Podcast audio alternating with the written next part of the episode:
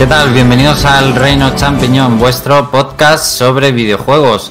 Estamos en directo cambiando el día normal de emisión, que suele ser los sábados, y lo hemos cambiado al viernes, pues precisamente para hacer una previa completa del E3, que empieza, pues, eh, fijaos, esta noche mismo ya hay una conferencia y mañana sí que empieza ya en sábado la traca final. Entonces, bueno, para no contraprogramar el E3, eh, nos hemos movido al viernes porque si no, claro, todo el mundo nos iba a escuchar a nosotros y nadie iba a ver el E3, evidentemente. Entonces, así, pues hacemos una previa mejor del E3 con los, con los minutos, con las horas previas, aquí las sensaciones. Y venimos calentitos porque, por supuesto, vamos a hablar de lo que ya pasó ayer en el Summer eh, Game Fest donde hubo un bombazo y fue por fin eh, detalles y la fecha del Elden Ring. Así que venimos con el hype absolutamente por las nubes. Eh, vamos a repasar también, pues aparte del Summer Game Fest, eh, las conferencias más importantes que vais a poder ver durante estos días del E3. Vamos a repasarlas por orden, vamos a decir, cronológico eh, y vamos a decir pues lo que se espera y también un poco nuestras quinielas y predicciones de esas conferencias. A ver cómo tenemos el medidor del hype un poquito. Eh, además, hay un montón de conferencias este año, porque como todo es absolutamente digital y virtual, pues se han sumado al carro ya cualquier, vamos a decir, compañía se, se ha sumado al carro. Entonces, hay conferencias que las hemos dejado de lado porque hay muchísimas. Eh, si hay conferencias de eSports o de hardware o de periféricos, cosas así, pues no las vais a encontrar en el programa de hoy. Vais a encontrar pues las más, vamos a decir, tradicionales o las que hemos, las que hemos considerado nosotros también más importantes. Bueno, estoy muy bien acompañado para este programa especial pre-E3. Empiezo por José Carlos. Buenas tardes. Hola, muy buenas tardes. Bueno, ya ha empezado Loki, José Carlos. No sé si has podido ver el primer capítulo. No he tenido tiempo y tengo una rabia por no haberlo visto aún. No he tenido oh. tiempo, me da rabia. ¿Está bien? ¡Buah! Súper bien, súper bien. Súper bien. Me ha... Mejor de lo que yo esperaba incluso. O sea, me ha encantado el primer capítulo de Loki. A ver, sin ánimo, sin ánimo de desmerecer, pues me imagino que estará un poquito mejor que Falcon y el Soldado de Invierno. Por descontado. Ay. Por descontado. Yo diría que puede tiene mejor pinta incluso que WandaVision. Eso son palabras lo mayores. Lo confirmo, lo confirmo y no desmiento. bueno, bueno pues José Carlos, ¿cómo estás de cara al E3? ¿Cómo te sientes? ¿Qué qué se siente dentro de ti? Eh, pues un poco de apatía, no os voy a engañar. Eh, la verdad es que este año como estoy tan a tope con el trabajo, pues estoy muy concentrado en eso. Pero sí que es verdad que espero algo. No quiero, no quiero eh, tener demasiado el hype por las nubes, porque luego vienen las decepciones y el bajón. Así que pues un poco de cautela, un poco de apatía, pero sí que espero un par de cositas, sobre todo pues algún anuncio del Smash Bros. que lo doy por descontado, de eso ya hablaremos posteriormente. Y pues alguna sorpresilla que me traiga eh, Capcom y Square de cosas clásicas que espero que vuelvan. Bueno, pues luego lo vamos comentando todo. Eh, Félix, buenas tardes. Buenas tardes a todos.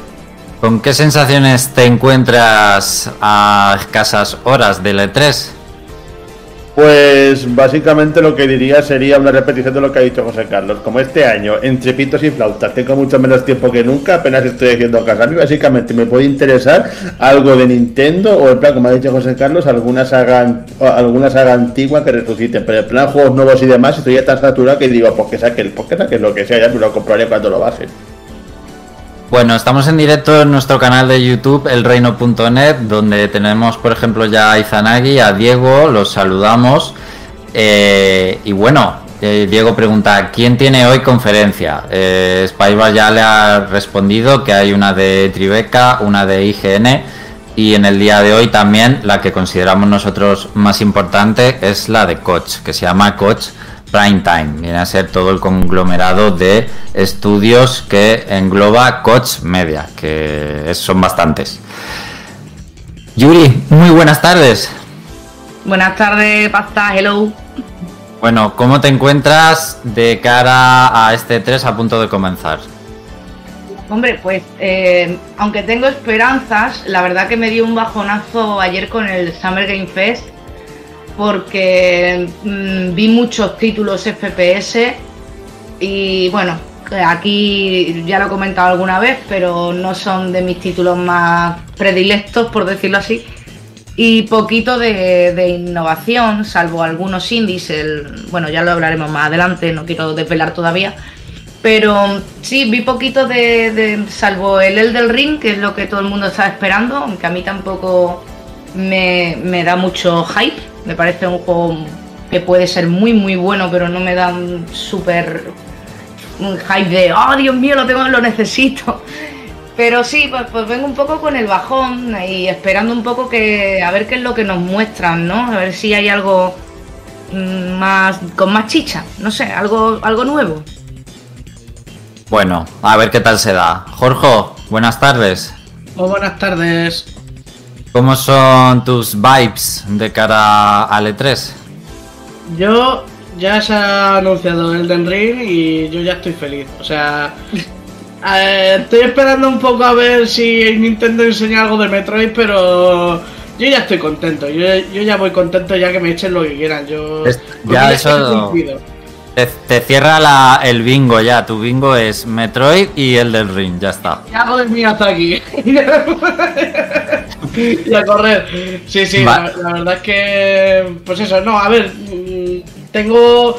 Tengo ganas de, ver qué, pueden presentar, porque la verdad es que como el año pasado no hubo E3 y, y tampoco tenemos muchos juegos de ninguna compañía así muy eh, grandes a, la vista, yo sí que tengo muchas esperanzas en este 3, por lo menos en, en algo que nos pueda sorprender, que, que, la verdad que llevamos necesitando eso, que nos sorprendan con algún anuncio.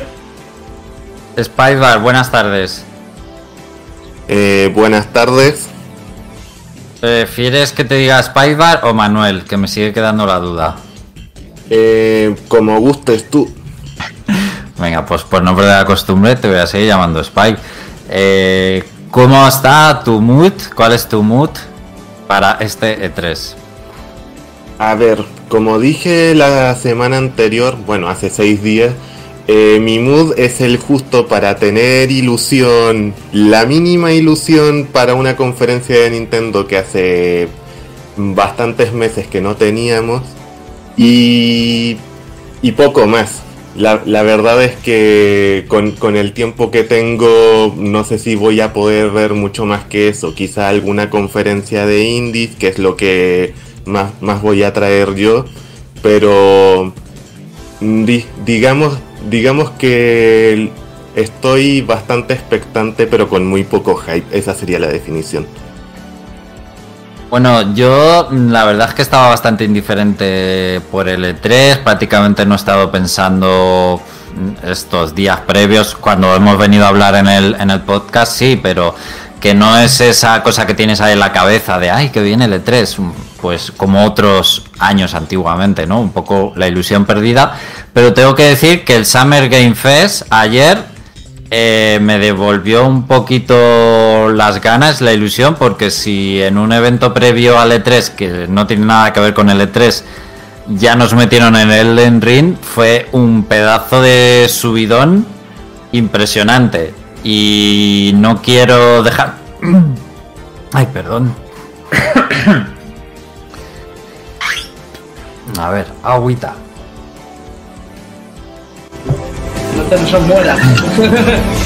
Eh, voy, a complementar yo, yo un poco mientras de toma agua. Y es, que, bueno, yo, yo no siento tanto hate por el Elden Ring, pero sí suscribo que el Summer Game Fest lo vi un poco de refilón, pero mm, sí, me dio esa sensación de que por fin ha empezado el, E3 que hace tiempo no la tenía y que no pensé que la iba a tener con este evento. Bueno, si antes digo que no me voy a emocionar, se me ha ido la voz y todo por, por el Summer Game Fest. Eh, pues eso, tampoco me quiero venir muy arriba, pero es como de momento el bingo del E3 se está completando porque una de las gran casillas, de las grandes casillas del bingo de este año era el Elden Ring. Eso no lo va a poner nadie en duda. Y de momento, pues vamos para bingo. Ya veremos lo que pasa en estos días, ¿no? Bueno, pues sin más chicos, eh, José Carlos, pues vamos con la entradilla de noticias y enseguida vamos a comenzar comentando todo lo que pasó ayer en este Summer Game Festival. Marchando.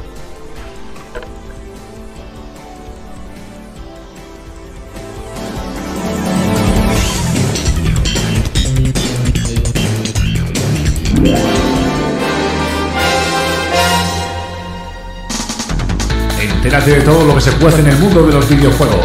El Reino Champiñón te pone al día. Noticias.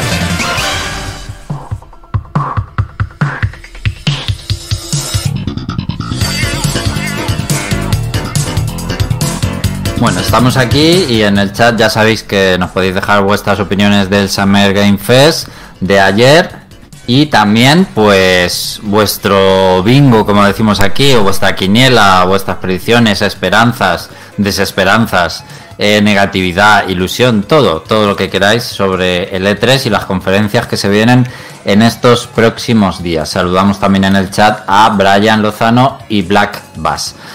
Bueno, el Summer Game Fest eh, estaba organizado ayer eh, y presentado por la misma gente que organiza los Game Awards. El presentador era el mismo, me parece que este chico pues es también productor del evento y bueno, es más o menos conocido entre personalidades ya, vamos a decir, de videojuegos y sobre todo eventos.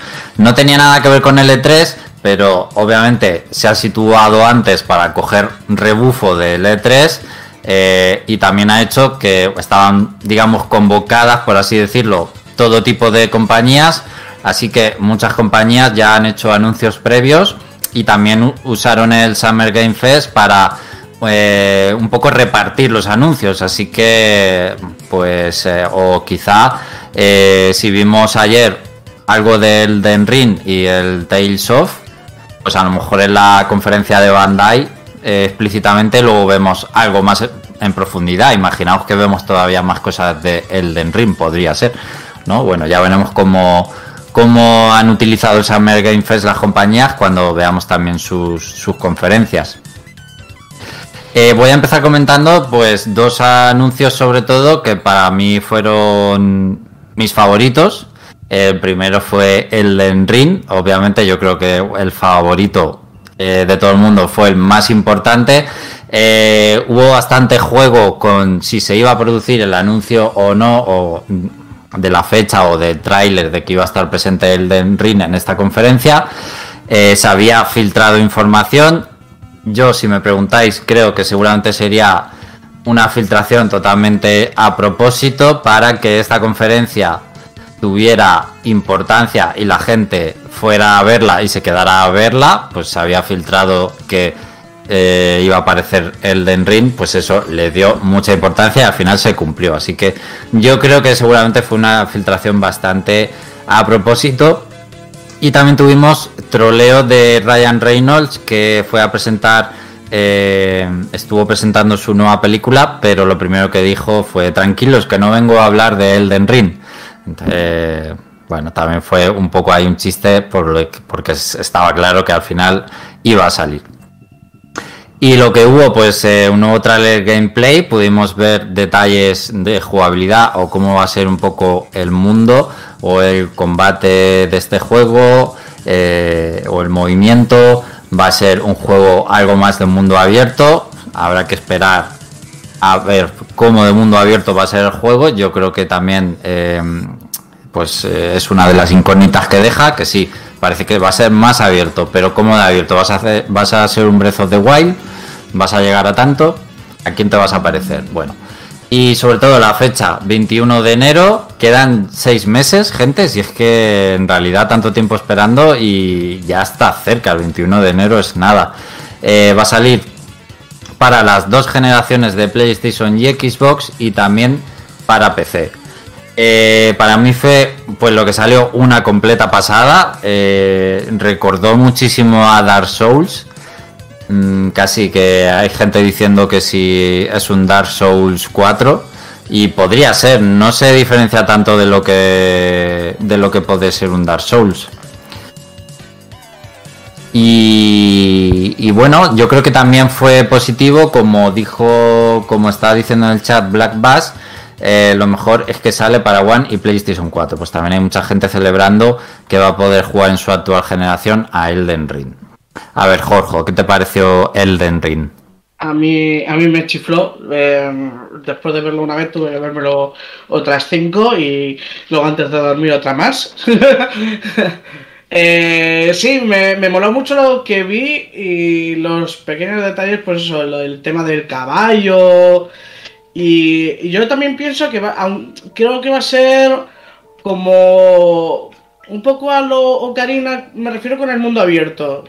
Quiero decir, va a haber como una especie de zona central para ir a las demás zonas y es donde te vas a poder mover con el caballo. Por lo menos como lo vi, así un poco, un poco rollo Shadow Colossus.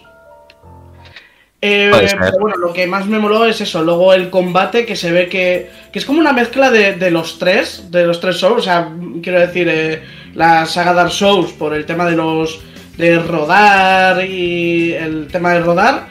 Eh, rollo también como, como Bloodborne por el tema de, de eso, de, estar eh, descubriéndote y demás. Y luego también un poquito de Sekiro. Yo creo que tiene un poquito de todo, ¿no? Como como que han querido juntar varias cosas. No sé luego cómo será realmente porque no se ha visto ningún escudo. Luego no me ha quedado muy claro si, si va a ser un, protagonista en plan como el Sekiro, que es un personaje y que luego se le puede poner armaduras o no, porque no eso no me ha quedado muy claro.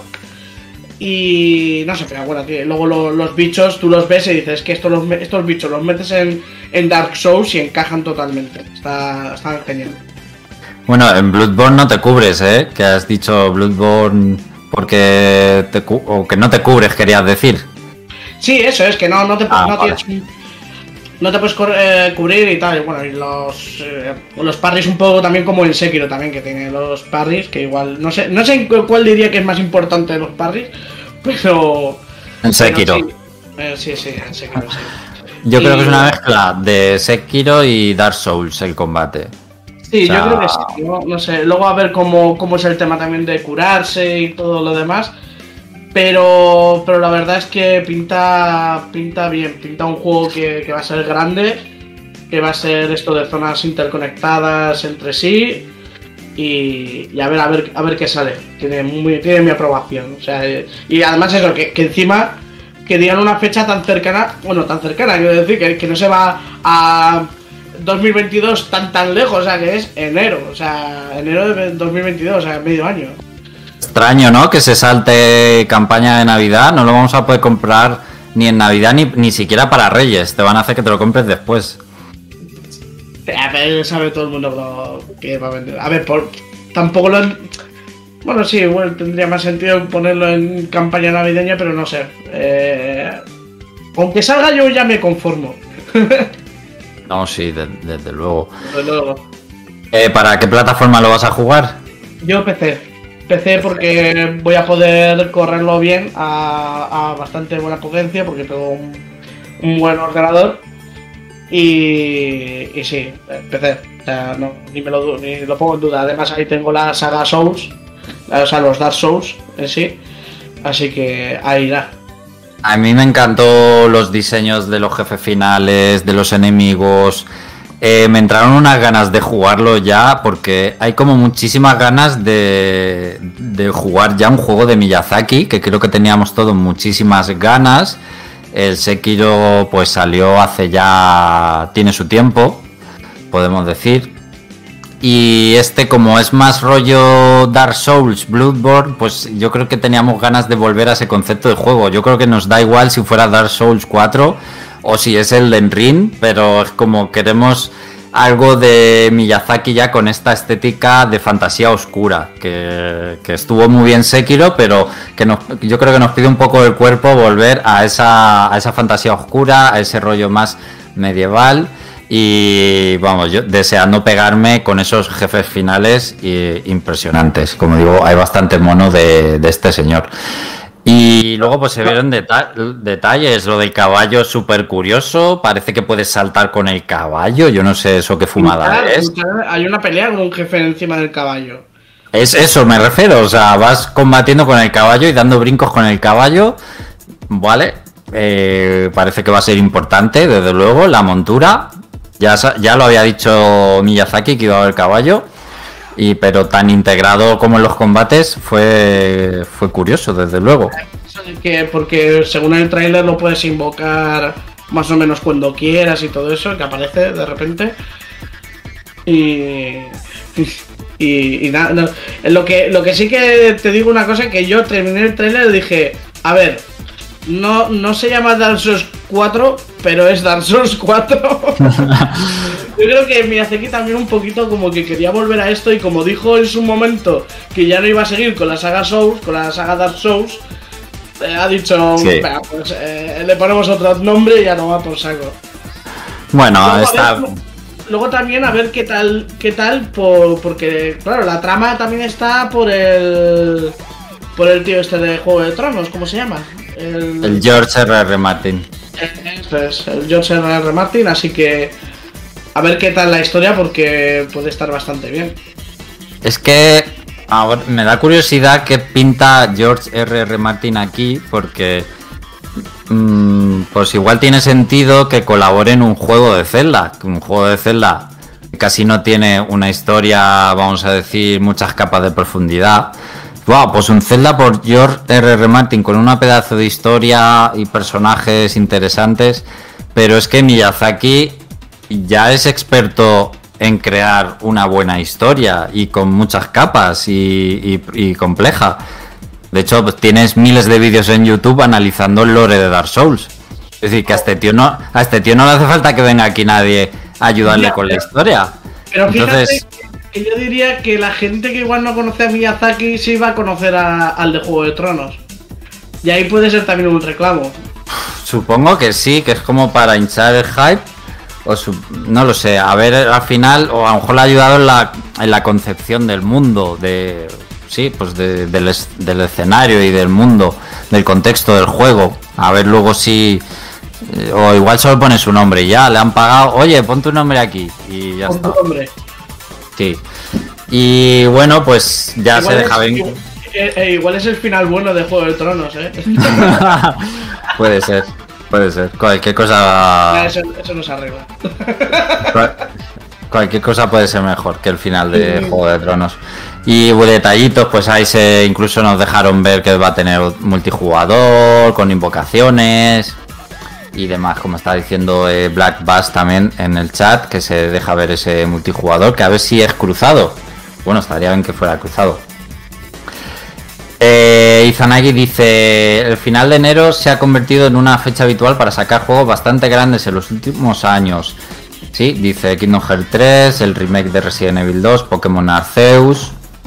Pues sí, también es verdad. Eh, a lo mejor te plantas tú solo ahí y también nadie te hace la competencia.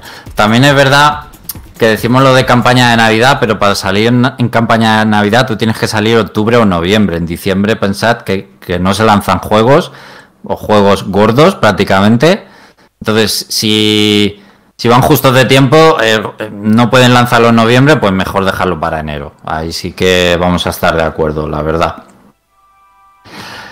Y bueno, pues continuamos. Eh, chicos, eh, mi segundo anuncio favorito del Summer Game Fest fue el Metal Slug Tactics, la verdad. O sea, me pareció increíble que vuelvan con una entrega de esta saga y dentro del género del, rol táctico, que va a ser una especie de Advance Wars o Fire Emblem.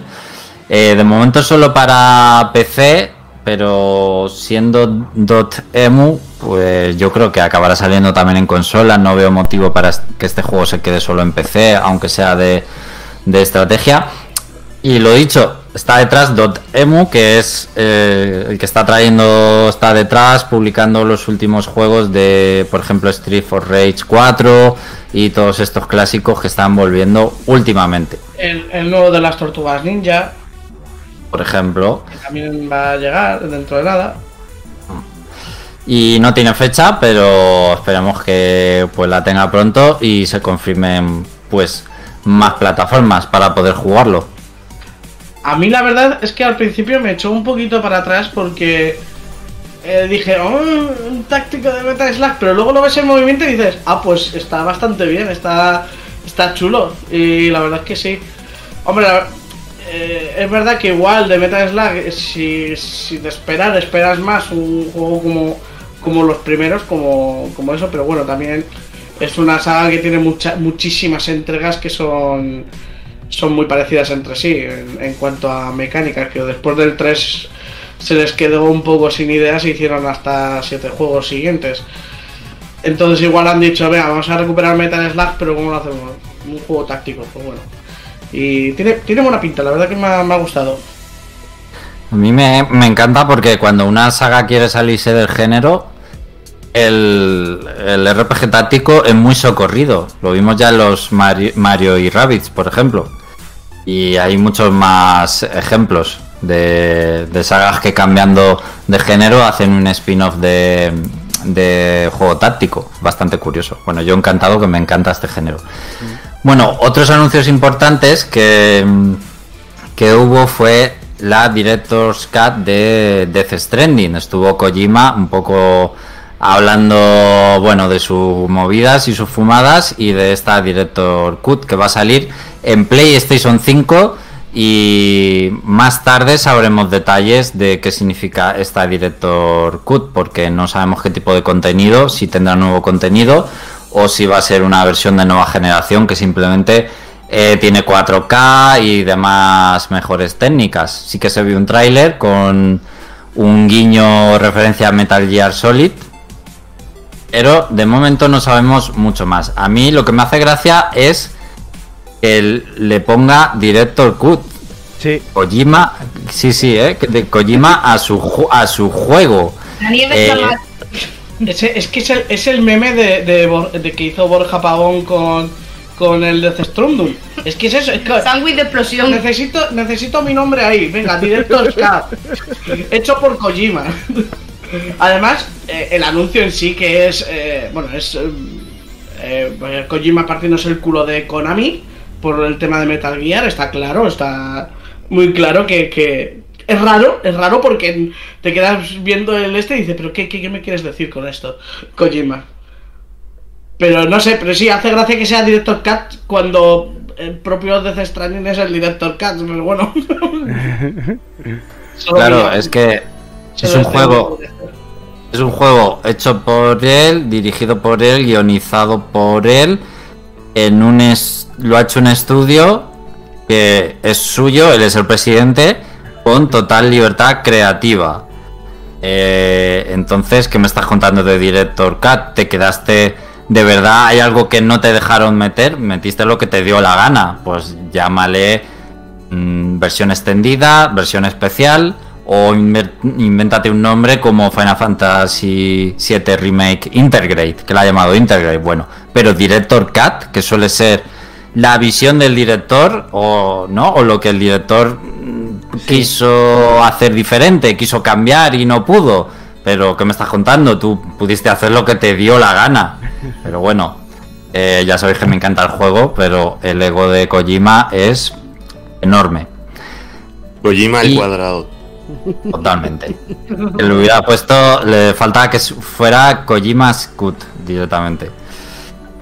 Y en otro, en otro orden de cosas interesantes, pues el juego indie Sable o Sable, no sé, yo digo Sable porque suena guay. Eh, pues este que es, que es inspirado en el arte del artista Moebius, es bastante esperado. Pues se vio un tráiler y sale este septiembre para PC y Xbox One. También vimos que estando inspirado, inspirado en un DLC de Borderlands, pues Gearbox anunció un, nuevo juego spin-off de Borderlands llamado Tiny Tina's Borderlands, inspirado en este personaje de Tiny Chiquitina, creo que es, o Tina Chiquitina.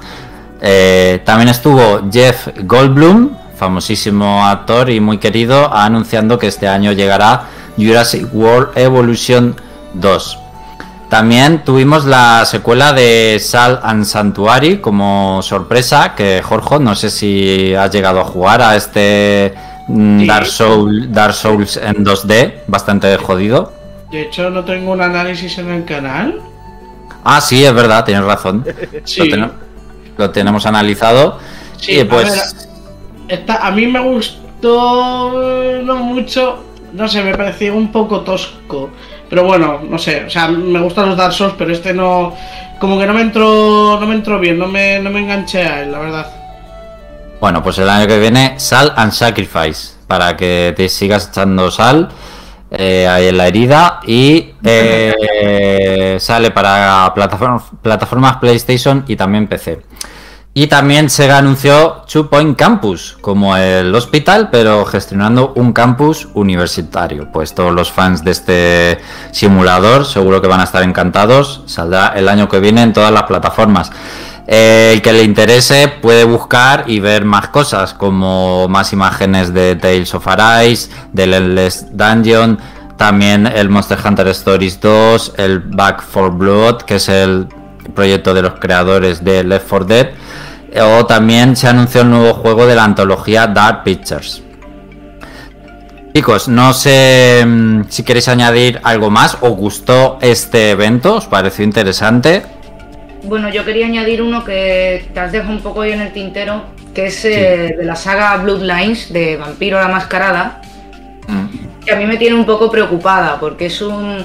Tanto Redemption como Bloodlines fueron eh, juegos muy buenos a nivel de, rol, porque eh, en vez de jugarlo en mesa lo podías jugar digital. Y bueno, son bastante de culto, ¿no? Y el Bloodhound que anunciaron ayer parece, parece, por lo que se ha visto en el tráiler cinemática, que va a ser como una especie de Battle Royale. Y eso a mí me va a romper en dos o en cuatro porque eh, son juegos de estilo narrativo, de exploración y de, y de aventura para que me lo conviertan en un fornite de vampiros. Es que me, no sé, a mí me ha, tocado bastante la moral. Ha habido cosas muy buenas que ya han mencionado de, del Summerfest de ayer, que el Sable también yo tengo muchísimas ganas de probarlo. El Solar Ash también me llamó mucho la atención, muchísimo. Y bueno, Monster Hunter Stories 2, por supuestísimo, porque el primero me lo pasé teta y el 2 pues más ganas tengo de jugarlo. Pero poquito más. Eh, eh, lo del Two Point, no he, no he jugado al Two Point Hospital.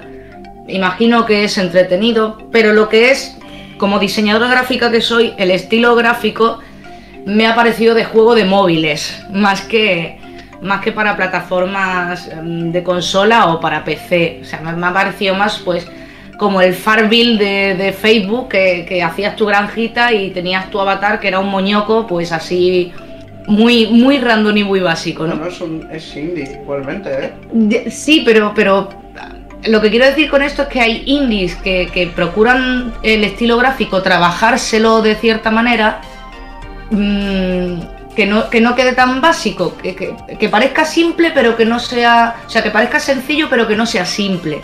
Entonces, el estilo gráfico me tiró para atrás. Luego no, no voy a negar que seguramente la jugabilidad pueda ser muy chula y muy divertida para echarte tus pachangas. Pero. A ver, es un, es un simulador gestión y yo creo que, que busca también ese aspecto totalmente adrede, que da también un, toque cómico. Y yo creo que le pega y al final ha sido un éxito en ventas, ¿eh? el Chupo Hospital, ha sido un pelotazo. Sí, sí, no digo, y por eso digo que, que, no le voy a quitar mérito al juego en que probablemente, pues, eh, si es un éxito en ventas es porque es bueno. Lo que pasa es que a mí el estilo gráfico ya. Lo mío es que ya es de formación profesional, Alex. a mí ya me sale solo. Pero por ejemplo, para el Overcooked, eh, por poner un, un símil, sí me cuaja que tenga ese estilillo, pero para un simulador. Ay, espérate, que tengo aquí a la bebita diciendo mi auto, más dale la leche, anda. ah, no. eh, coitos interruptus. Venga, papá, dale la leche. Eh, que bueno, que me cuaja por ejemplo más con el Overcooked porque como que te deja más claras las intenciones, pero con el simulador creo que tendría que haber más opciones a personalizar el personaje, valga la redundancia. Bueno, no, no sé si hay un personaje como tal en este juego. Eh, ¿Cuál? En, En el, el el- mm, No. es, es Es que. un- es- son monecos, ya está. Pero que Es te puedes hacer tú uno, en plan como en los Sims, por no, no, ejemplo. es, es una gestión de un- en, el, en el hospital, es una gestión del hospital. Tú eres como. O sea, tú eres el, el gerente de- del hospital, pero eres tú tú mismo. O sea, tú mismo eres el que pone dinero para, para comprar los materiales y tal. Y comprar. Y, y- bueno, iba a decir comprar el personal. y contratar al personal. comprar a los humanos. No, no, lo que nos estamos refiriendo Alex y yo es que si te que, que si hay opción a, a crearte un personaje desde cero, como por ejemplo en los Sims, que Que no. también es un Es que. no hay- Es hay que no. Que tú manejes. Es- Tú eres- es el- tú eres el dueño del centro. Y ya está. Vamos, más rollo Sin City, ¿no? Es lo que me queréis decir. Es que eso, Eso una es. saga del Sin City. El, el Ten Hospital. ¿Tú no has jugado al, al Ten Hospital? Ah, O sea, es que es que son los, los Theme Park, Theme Hospital. Lo que quieren hacer es traer esas sagas, pero sin la licencia de Sega. ah, vale, vale, vale. No, no, si, si está Sega detrás, si, lo- si está Pues, Sega. pues sí, pero si los quieren llamar de otra forma.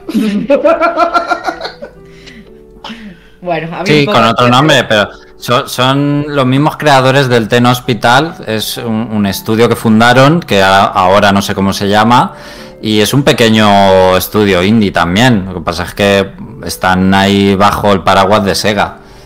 Mm. Eh, pero vamos, que, eh, que el juego lo tenemos también en el canal, por si alguien lo quiere, lo quiere ver analizado, quiere saber de qué va.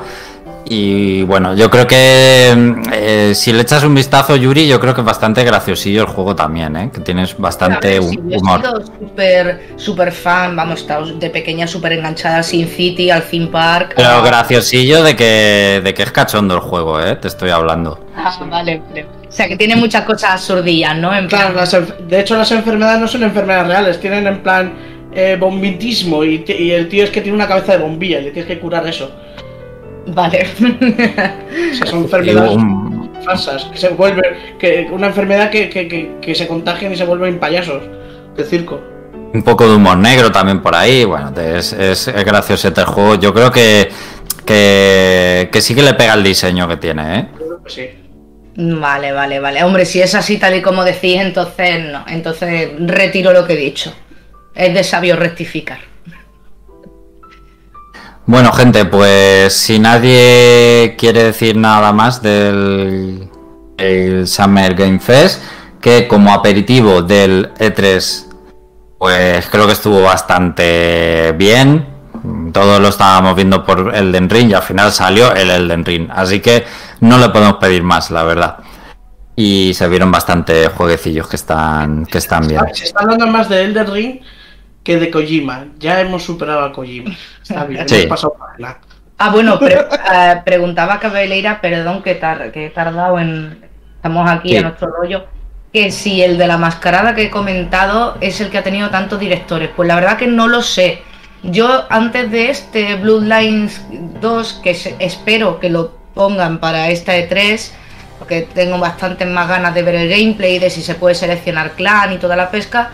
Este Bloodhound no tengo ni idea de, de cuáles son los desarrolladores, de cuántos directores han estado por medio.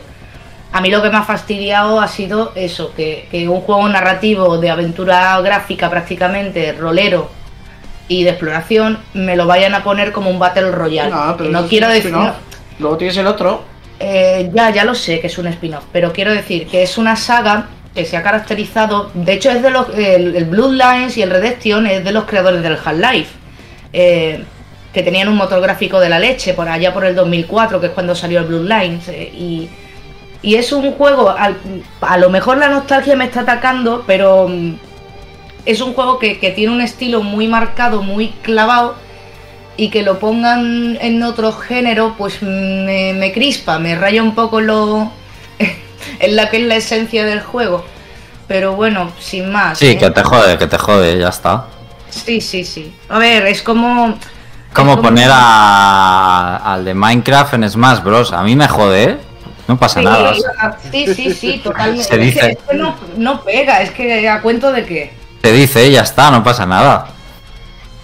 Te jode, ya, está. Te. Mejor ideal es lo que hay. Te jode, te jode, eh. te jode. Ya está, que lo, que lo juegue quien quiere y ya está, y el que no, pues no.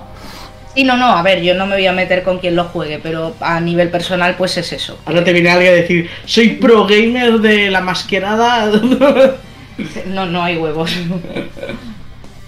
Bueno, pues vamos con las conferencias de L3 porque Félix, la primera que ya puede ver la gente hoy mismamente es la de Coach eh, Prime Time. Eh, cuéntanos eh, cuándo va a ser esta conferencia, Félix, y qué es esto del Coach Prime Time. Ya está, ya está, perdón. Ya está, me tenía que conectar. ¿Perdón, Félix? Que me tenía que conectar, estaba desconectado el micro. Te decía Félix, no sé si me has escuchado, que estabas teniendo ahí problemas. Que vamos con la primera de las conferencias de este 3, Coach Prime Time. Cuéntanos un poco, porque ya es la primera que se puede ver hoy mismamente, ya esta noche la va a poder ver la gente. Eh, ¿Y qué es esto del Coach Prime Time? Que es una conferencia también nueva. Sí, vamos a ello. Pues esto, eh, pues esto del, del Prime Matter es un, bueno, un nuevo, un- una firma nueva de, de Coach Media con cinco ramas, de la cual ha anunciado una cantidad bastante ingente de juegos. Que esto es, por, por- por así decirlo, como una rama que ha abierto Coach Media para, para desarrollar juegos. Y, bueno, hay una cantidad hay una cantidad bastante grande y, y he hecho aquí como una como una selección. Y bueno, como, como has dicho, esta conferencia va a ser muy pronto, de hecho es hoy mismo a las 9, o sea, prácticamente dentro de nada. Y bueno, pues voy a anunciar un po- pues voy a anunciar un poquito los juegos. Así así, el que diría que es el más importante, el que más expectación ha levantado, es Pain, es la es el anuncio de Painkiller 2. Que esto no es eh, que no sé si alguien de aquí recordará el juego del que estoy hablando, el primer Painkiller. El nombre me Pues se suena trata- realmente, pero no de lo que iba. Pues eh, es de esos juegos que se puede llamar un, un clásico de culto. Es un shooter del 2004 que estaba, que básicamente un, un tipo Quake Quake Doom que gozó de bastante popularidad, que le sacaron un montón de expansiones y claro, ahora se ha anunciado que se va a sacar una segunda parte, con lo cual la expectación que ha levantado es bastante grande. De hecho, a mí me llama bastante la atención porque o sea, no juego el Painkiller, pero he visto imágenes y lo veo pues, básicamente por la época en la que es un shooter clásico, que es básicamente una cosa que yo esperando bastante tiempo quitando el Doom. Vale, Félix, eh, déjame aclarar que la hora de la conferencia es a las 9, como has dicho, en España. Si nos escucháis fuera de España, pues por ejemplo, en hora de México es a las 2 del mediodía, Chile a las 3 y Argentina a las 4 de la tarde. Y bueno, voy a proseguir con, voy a, voy a proseguir con más títulos. También el otro, digamos, título fuerte es, P es Payday 3, que, que, se ha, que se ha anunciado, pero que su desarrollo va a llevar, una, va a llevar bastante tiempo. De hecho, no se espera hasta, hasta nada más nada menos que el 2023. Y es básicamente un shooter en, en primera persona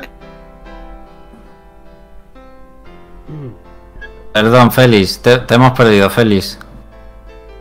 No te escuchamos. Creemos que está hablando, pero por algún motivo no, no lo estamos escuchando, ¿verdad? No, no se le oye, me temo. Ya eh, la duda es si nos escucha él a nosotros.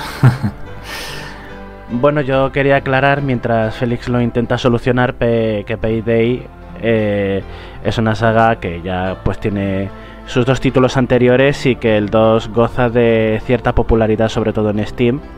Es un juego cooperativo, eh, shooter en primera persona, que trata de robar. Formas un equipo de ladrones, cada uno se configura a su ladrón con una máscara y con unas habilidades especiales antes de cometer el robo y empezar la partida. Y, y eliges las armas y las herramientas para realizar dicho robo. Hay de distintos tipos, atracar eh, bancos, eh, también hay de robar eh, obras de arte u objetos valiosos.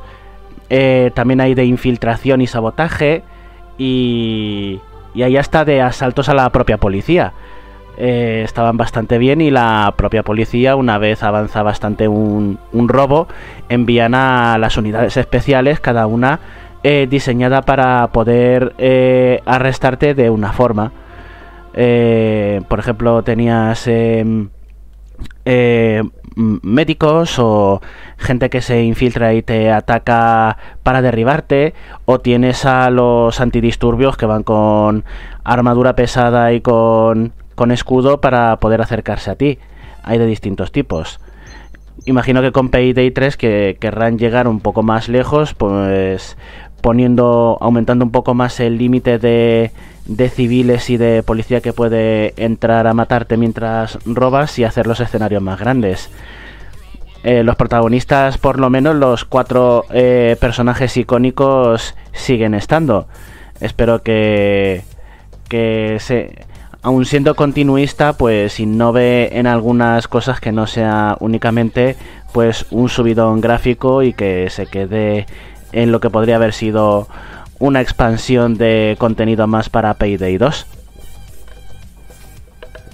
Bueno, pues a Félix no, no lo tenemos, no lo escuchamos, no nos escucha a nosotros. Y Félix, no, no, te, no te estamos escuchando.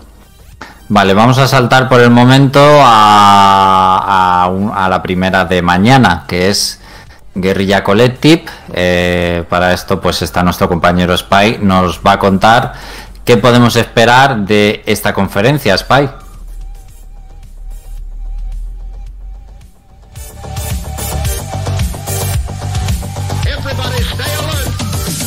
Vale, eh, no escucho tampoco a Spy.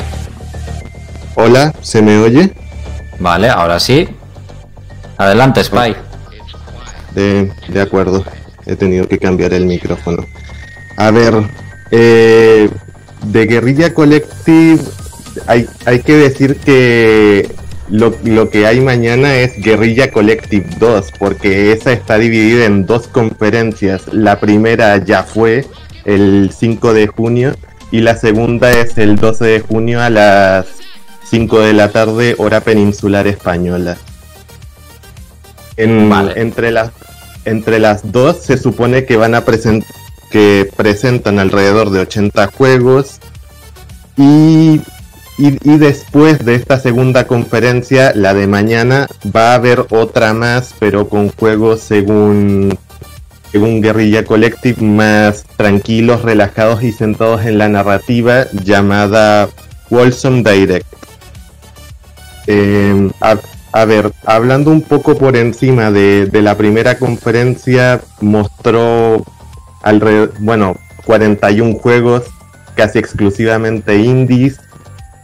Hay, hay nuevos trailers de juegos ya promocionados para 2021 como el Anno Mutationem, el Eternal Cylinder, Omno y los próximos lanzamientos de Inti Creates como el Blaster Master 03 al que le tengo muchas ganas la Sur Striker Gumball 3 e incluso Bloodstain en su versión de Google Stadia. Eh, a ver, fuera de eso, bueno, también presentaron algunos juegos interesantes que los voy a mencionar muy rápido. Eh, ¿Estás hablando de juegos de la primera conferencia o que van a salir en la segunda? No, estoy hablando de, la primera conferencia. Eh, pasaré rápido por ellos y después hablaré de lo que espero yo en la segunda. Vale. De acuerdo. Eh, muy rápido. Eh, Inglet, un juego de plataformas que parece visto a través de un microscopio donde saltamos por burbujas, que ya está disponible en Steam y, que me hace mucha ilusión porque está creado por Niflas, un desarrollador sueco que es el creador de uno de mis juegos favoritos del catálogo de Wii U, el Affordable Space Adventures. Así que me da bastante gusto volver, volver a verlo después de tanto tiempo.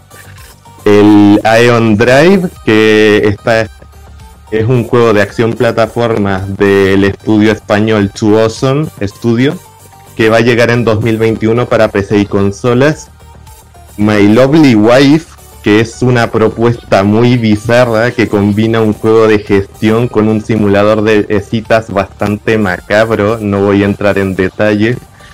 Tiene fecha indeterminada, pero dicen que llegará pronto a Steam y a Nintendo Switch.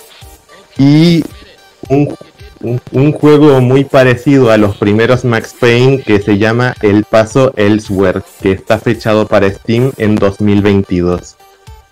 A lo que yo espero para la segunda conferencia de mañana, ahora hablo de la segunda conferencia, considerando los distribuidores que van a presentar juegos y los que están bajo el sello de Guerrilla Collective, sería alguna novedad del Aragami 2, que es la secuela del juego de sigilo del Lynx Studio, también español.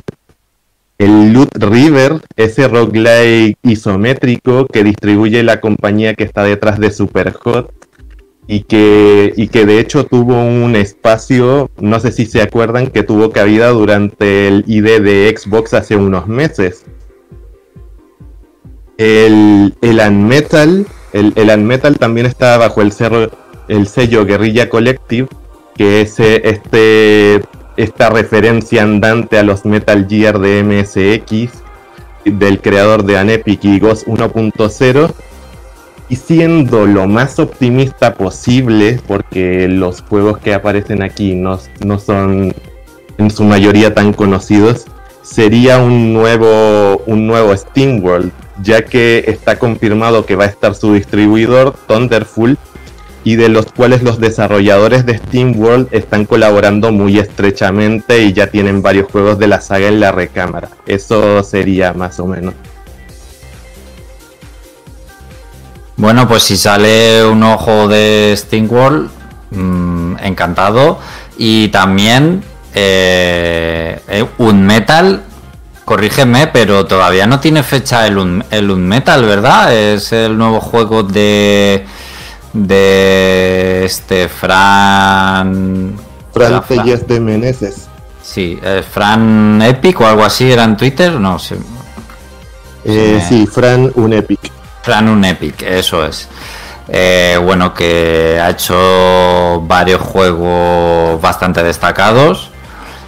Y no sé, no tiene fecha, ¿verdad? Todavía el Unmetal. Eh, no, tiene fecha, se supone para 2021, pero todavía es indeterminada. Y, sí, sí lo he dicho, que era, era el creador de Anepic, eh, de ahí el nombre, y Ghost 1.0, juegos que recomiendo bastante personalmente y creo que tú también, al menos el Ghost 1.0. Sí, el Ghost está, está bastante bien. Y bueno, es que el Metal es una parodia a los Metal Gear de MSX, eh, tal cual, y entonces pues tiene una pintaza tremenda. Y este chico, los proyectos que ha hecho anteriormente, pues son, son muy trabajados. Es que le llevo siguiendo la pista mucho tiempo y, incluso no sé si ha llegado a tener alguna fecha provisional y al final no está como sin noticias y bueno pues a, ver si, si la acaban dando esta conferencia podemos esperar muchos indies como hemos dicho pues mañana a las 5 de la tarde en España pues 10 eh, de la mañana hora de México eh, podéis ver bastantes indies interesantes una pregunta así como si como si nada. ¿La gente podría esperar ver aquí el Silsong o sería imposible? Mm, lo dudo poderosamente. Ya, ya si estuviera el Silsong eh, sería como el Elden eh, el Elden Ring en, miniatura. como subir de golpe la popularidad de la misma conferencia. Efectivamente, como en el, el ayer.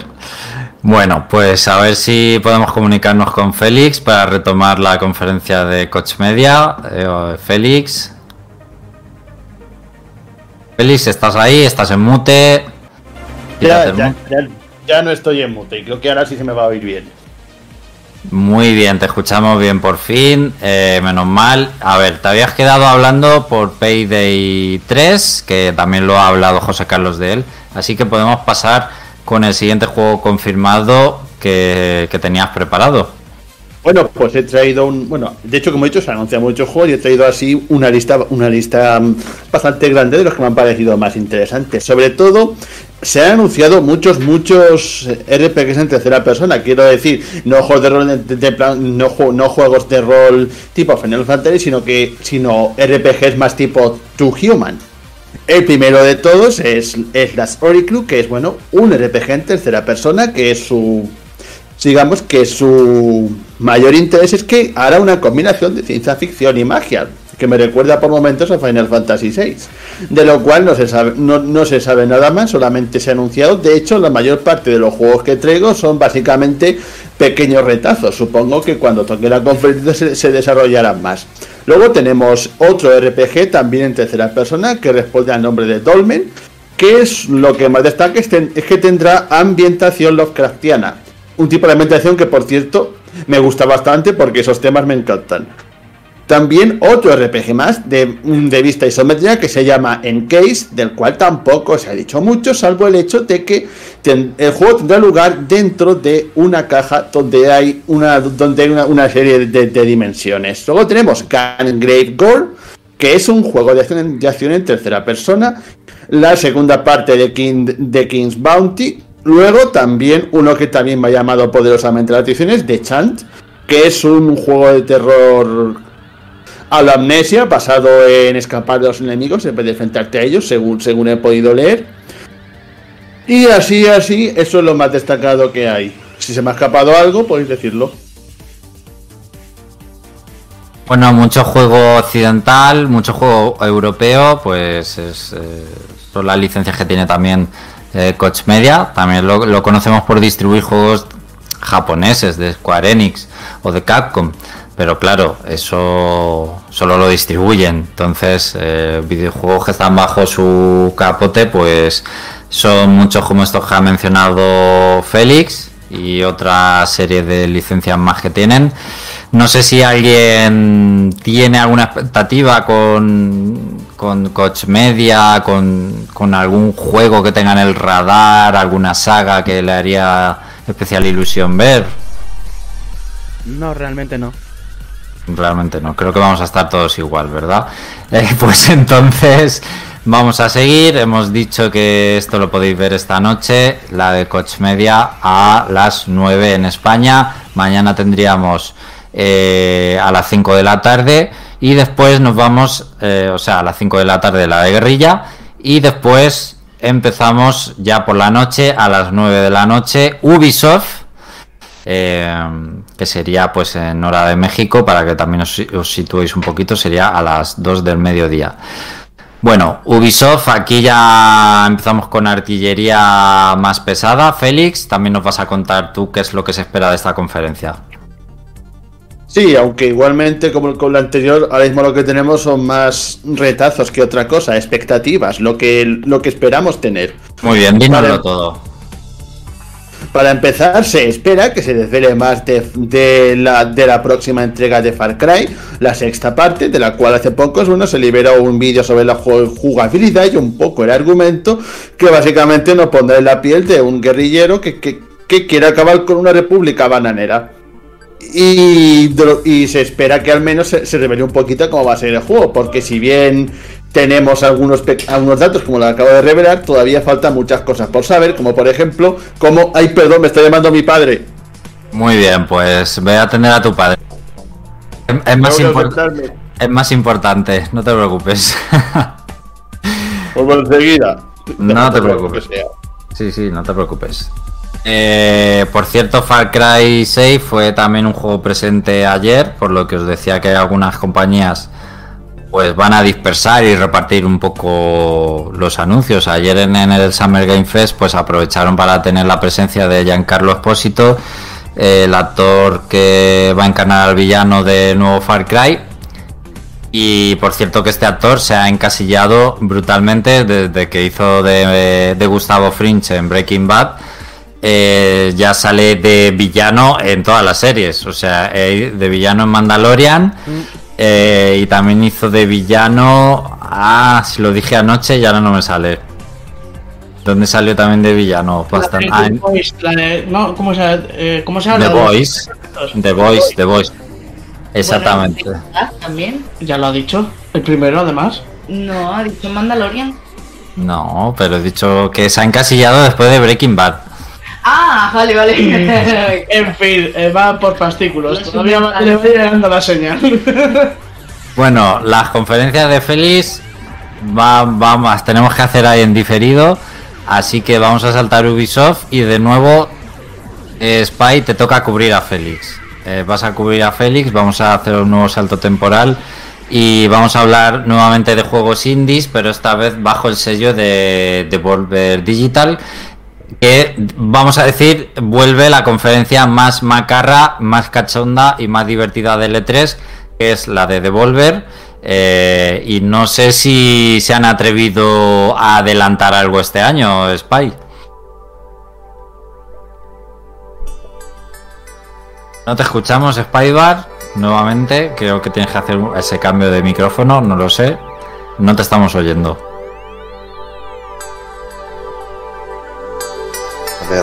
Hola, ¿se me oye? Ah, Ahora, ahora sí. De, de acuerdo. De- definitivamente el micrófono que tenía no está funcionando. Así que vo- voy a dejar de inten- intentar cambiar al primero. Eh, ok. Eh, de- Devolver va a ser su ya clásico Devolver Direct el 12 de junio a las 10 y media hora peninsular española. Creo que no lo has dicho. Y, y antes, de la conferencia ya se han hecho un par de anuncios por parte de Devolver Digital. El primero es la revelación de un juego que se llama Terra Nil, que va a llegar pronto para Steam. Y está desarrollado por Free Lives, los que desarrollaron el Broforce y que se y que no, no tiene nada que ver con eso. Eh, de hecho, se autodefine como un city builder o un simulador de construcción de ciudades a la inversa. Es decir, que en vez de urbanizar un terreno, estamos en medio de un yermo vacío y nosotros vamos a crear instalaciones para poder convertirlo en una reserva natural llena de distintos tipos de vegetación, fuentes de agua, energías renovables y animales salvajes. Y a, a ver, eh, ¿se me escucha bien? Sí, Sí, De acuerdo. Y por otra parte, hablando de la conferencia en sí, se ha confirmado ayer, de hecho, que tendremos la fecha de lanzamiento de dos juegos. Dos juegos ya confirmados que de hecho estos también los vimos por primera vez en el ID de Xbox. El primero es Phantom Abyss, ese multijugador asíncrono a lo Indiana Jones, que de hecho sale en Steam Early Access este mes.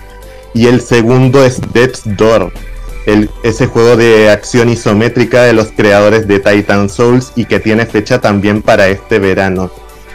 Finalmente han asegurado que habrá cinco anuncios de desarrolladoras como Galvanic Games, Flying Wild Hog, que son los creadores de Shadow Warrior, eh, Shadow Warrior 3 va a estar seguro, y Doing Soft, que son los creadores de los tronchantes Gato Roboto y Devolver Bootleg. Eh, no sé si los conocen. Gato sí, roboto. eso. Gato Roboto, lo mismo. Gato Roboto me lo he pasado ya. veces, de hecho. me parece. A- aparte, bueno, y, y como co- coña final, han anunciado un servicio de suscripción llamado Devolver Max Pass Plus, que nadie sabe lo que es, que no se, se sabe si es suscripción que tiene que ver con la conferencia o con los juegos de Devolver, pero conociendo a Devolver es, es factible que sea una de sus pullas al sector de los videojuegos AAA. Seguro. No, no, lo, desca- no lo descartaría para nada. Eh, en, cu- en cuanto a lo que yo espero de mañana del Devolver Direct, aparte de lo que ya está asegurado, véase Shadow Warrior 3, Death's Door o Phantom Abyss, es- espero nueva información y fechas de juegos ya anunciados como Weird West, que es un action RPG ambientado en una versión bastante retorcida del salvaje oeste, Boomerang X, una aventura de plataforma y disparos en primera persona, o mi esperadísimo, que lo puse en el vídeo de los indies a principio de año, Car Shark, que lo veo probable por, porque Nerial suele soltar bastante, con cierta periodicidad, material en forma de GIFs o arte del juego. Eh, esto ya es puramente personal, pero lo espero. Sí, yo también, tiene buena pinta y, a ver si dicen ya la fecha. También también sería una buena oportunidad para que Loop Hero salga en más plataformas aparte del PC con el éxito que ha tenido. Aparte de. Aparte de alguna actualización del DLC para Katana Zero que ya, ya tiene bastante tiempo anunciado y, no hemos tenido noticias hace algunos meses ya. O, o siendo de nuevo, lo más optimista posible, una nueva IP no anunciada anteriormente de los estudios más conocidos de Devolver, como, bueno, bajo el sello Devolver, como de Construct Team o Sabotage.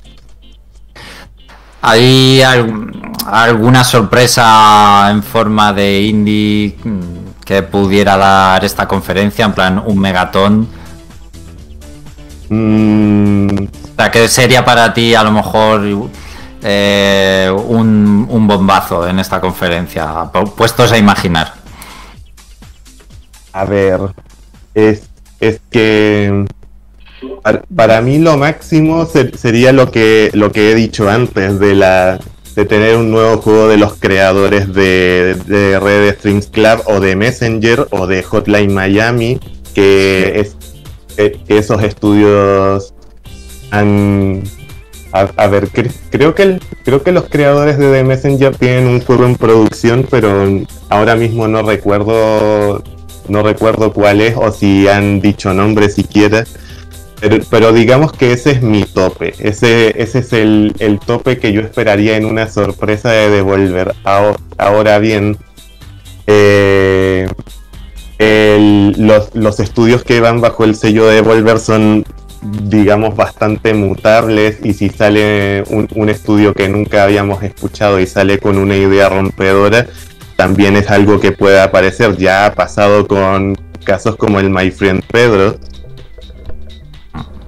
Claro, yo creo, yo creo que la gracia de Devolver Digital es que no sabes qué esperarte porque al final lo que te rompe un poco los, los esquemas o lo que eh, te llevas la sorpresa es porque vas a ver juegos que seguramente no hayas oído hablar de ellos y te van a gustar.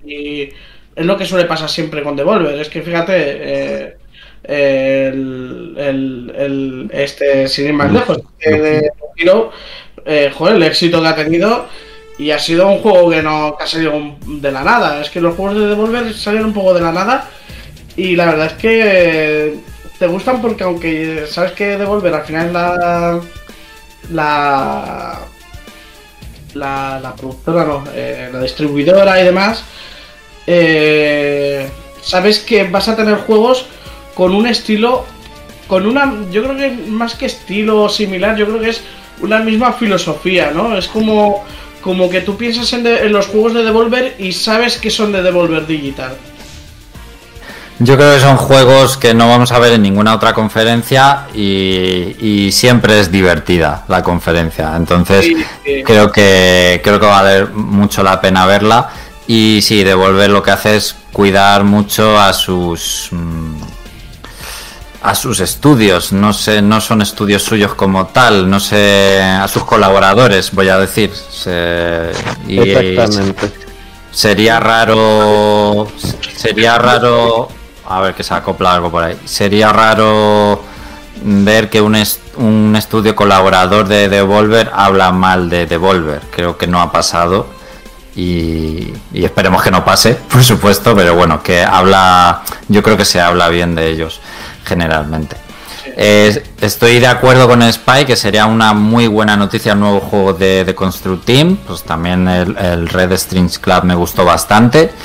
Y también siguiendo con la lupa el Death, el Death's Door, que lo hablamos bastante eh, hace unos programas por salir en, el i de Xbox y pues eh, que es este juego del cuervo, ¿no? O de la paloma, que no sabíamos decir si era un cuervo o una paloma. Eh, pero tenía... Sí, pues tiene una pintaza increíble, no sé si a lo mejor se atreven a dar una fecha. Bueno, no sé. Sí, es el, el, el Death Door y el Phantom Abyss ya está confirmado que van a dar fecha de lanzamiento. Lo, lo reitero. Estupendo. Pues no sé si hemos recuperado a Félix eh, o tenemos, tendremos que esperar. Félix, ahora mismo estás en mute. Vale, pues parece que no, que todavía no está Félix, no pasa nada. Ah, sí, está, a ver. Ah, no, no está, no está, no está. Tenemos que saltar a Félix, por tanto, saltar todavía a Ubisoft. Eh, recuerdo Devolver Direct, lo podéis ver mañana a las diez y media de la noche en España, hora de México, para situaros también fuera de España, pues a las tres y media de la tarde. Eh, vamos a pasar directamente al Xbox Bethesda, que bueno, ahora comentaremos esto del nombre de Xbox Bethesda, que me parece analizable. Y para esto ya nos vamos pues tranquilamente al domingo, nos lo han puesto pues a las 7 de la tarde en España, eh, en hora de México, bueno, serían las 12 del mediodía. Y para esto nos va a contar Yuri, eh, que ya me ha dicho, uy, es que no me gusta Xbox. esta. que no me guste per se, pero no es precisamente un señor que me traiga juegos que me llamen mucho, por decirlo entre comillas. Eh, este, he visto el tráiler antes y pareciera que tiene buena pinta. Hablo del Starfield, porque es el nuevo eh, título más esperado por parte de Bethesda. Y bueno, pues eh, parece, lo que pasa es que en, el, tráiler no lo he visto yo así, me ha parecido más un juego de acción, como podrían ser los, los Star Wars o eh, que han sacado otras veces y tal. Pero este no tiene pinta de RPG, se ve como un juego de naves, de acción, mm, espacial, obviamente, y, bueno, se, se, conoce poco, nada más que hay un tráiler, una cinemática y poquita y poquita cosa, que se ha puesto a posta además para, generar hype y expectación en, en, la gente que le encanta Bethesda. Sí, además este es, es, que prácticamente había humo de este juego. Cuando lo anunciaron ya fue un humo puro y duro, un teaser. Fue el, fue el año donde Bethesda solo mostró humo, que fue el teaser de, del Elder Scrolls 6, el teaser de Starfield y alguno me estoy dejando. Fue como, bueno, pues si no has enseñado nada. Entonces, a ver si ya conocemos un poco mejor Starfield. Sí, a ver qué tal. Y bueno, también comentan, se rumorea, dicen las malas lenguas, que en la conferencia, en los últimos días, se especula con la presentación de cinco desarrollos AAA exclusivos de Xbox y PC. Algo que, han ha dejado caer el insider Crowell en el foro de, de Xbox era. Yo no estoy muy puesta en esto, esto es lo dicho, yo lo digo como, como humo porque no dejan de ser rumores. Y, bueno, lo que sí dicen que, es seguro es que se verán más cosas tanto del nuevo Psychonauts como de Age of Empires 4. Tiene sentido, porque ya Double Fine Productions, que son los de Psychonauts, lo adquirieron también, están trabajando en ese juego y bueno, el Age of Empires pues también es de Microsoft. Eh, así que esta, serían bastante probables. De todas formas, hay que recordar que junto a Nintendo, pues eh, Microsoft es mm, la que menos detalles está dando de lo que vamos a ver. O sea, es, la que guarda las cartitas bajo la manga. Exactamente, como la gente lo va a ver igualmente, no necesita ir poniendo cebos. Entonces la gente las va a ver y pues todo es especulación, hype y imaginación. A ver, eh, y, los mentideros de internet, a ver qué dicen.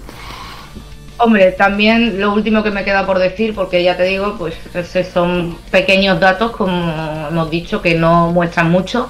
Se espera que en el Game Showcase de mm, este nuevo, de 2021 porque en el año pasado pues eh, se presentaron eh, un juego nuevo de Red que era muy prometedor y se llama Everwild y se supone que van a lanzar algo nuevo de Everwild. Por otra parte también están esperando Above the Obsidian, que podría ser la sorpresa, como quien dice, porque hubo un teaser en el año pasado y otros que parecen estar pues eh, demasiado tempranos que no han dicho mucho tampoco son eh, Fable de Playground y bueno, y también pues tendrían que haber, que se están quejando de que tendrían que haber puesto más cosas de Halo Infinite, que se supone que lo van a sacar con más fuerza este año, porque tiene Bueno. un retraso. Es que si no sale Halo, pues sería un crimen. Yo creo que Halo tiene que estar y tienen que dar una fecha ya de Halo. No, tú déjalo. No, hombre, que yo, con- yo con Halo 3 me lo pasé muy bien, ¿eh? Y mira que yo no soy de, de juegos de tiros, pero la verdad que con Halo 3 con los amigos eh, me lo disfruté mucho. El Infinite ¿Con los amigos? con los amigos, los amigos. Amigos. Y bueno, ya por último, pues comentar que eh, esperan sobre todo más noticias sobre Forza, eh, detalles sobre el Perfect Dark de Initiative y eh, Hellblade 2. Que ese, ese en concreto, Hellblade 2, a mí sí que me interesa y mucho. Porque disfruté mucho el primero, el Senua Sacrifice. Yo, yo voy a soltar una, una burrada y si acierto, acierto y si no, pues mira, si acierto soy el puñetero amo aquí. Van a sacar un Banjo Kazooie nuevo. Sí, venga. Madre mía, qué valor que tienes. Mejor que no. Que como, como lo anuncien, te juro que me corono ahora mismo, porque nadie daría un duro porque saquen un nuevo Banjo Kazooie, pero como está lo del, lo del Smash y, demás, es que les veo capaces. Eso Mejor sí, que no. Otra vez, otra vez, otra vez, pero, pero yo quiero que una alguna- de los coches otra vez, por favor. Yo quiero más coches. Yo, yo creo si, que si es un teaser con un logo podría ser como lo hicieron con el Perfect Dark. Sí, sí. Yo, yo, yo lo digo, o sea, va a salir Banjo Kazooie. Ah, Grabad esta, esta- estas palabras en la mente. Va a salir un Banjo Kazooie. Yo prefiero que no. Prefiero que no lo hagan. De, de coches como el Forza y a mí tráeme las recreativas de Initial D que hay en Japón. Ese, ese juego de coches sí que lo juego. Buah, eso también quiero yo. ya te digo. Bueno, yo creo que, que- mejor si dejan en paz a Banjo porque para lo que está haciendo Rare, que me da literal miedo todo lo que hace, o no, no, no, no está siendo muy destacable. Y bueno, yo creo que lo que hay es mucha expectación. La que más expectación tiene. Hay mucha expectación en Nintendo, ¿vale? Porque, porque todo el mundo quiere ver lo que hace Nintendo, pero me parece que Xbox, eh, que Microsoft tiene todavía más responsabilidad que Nintendo en este 3. Entre otras cosas, eh, bueno, primero porque se ha comprado medio, medio mercado de videojuegos a base de talonario y muchos estudios y es como, vale, ¿qué estás haciendo? Eh, realmente, ¿en qué va a repercutir todo eso que has comprado? Mm, ¿Va a valer la pena? Eh, hay expectación. ¿Para qué ha servido comprar tantos estudios? ¿Va a servir para algo? Y en segundo lugar, eh, ha sacado una consola al mercado sin juegos. Vamos a ser claros.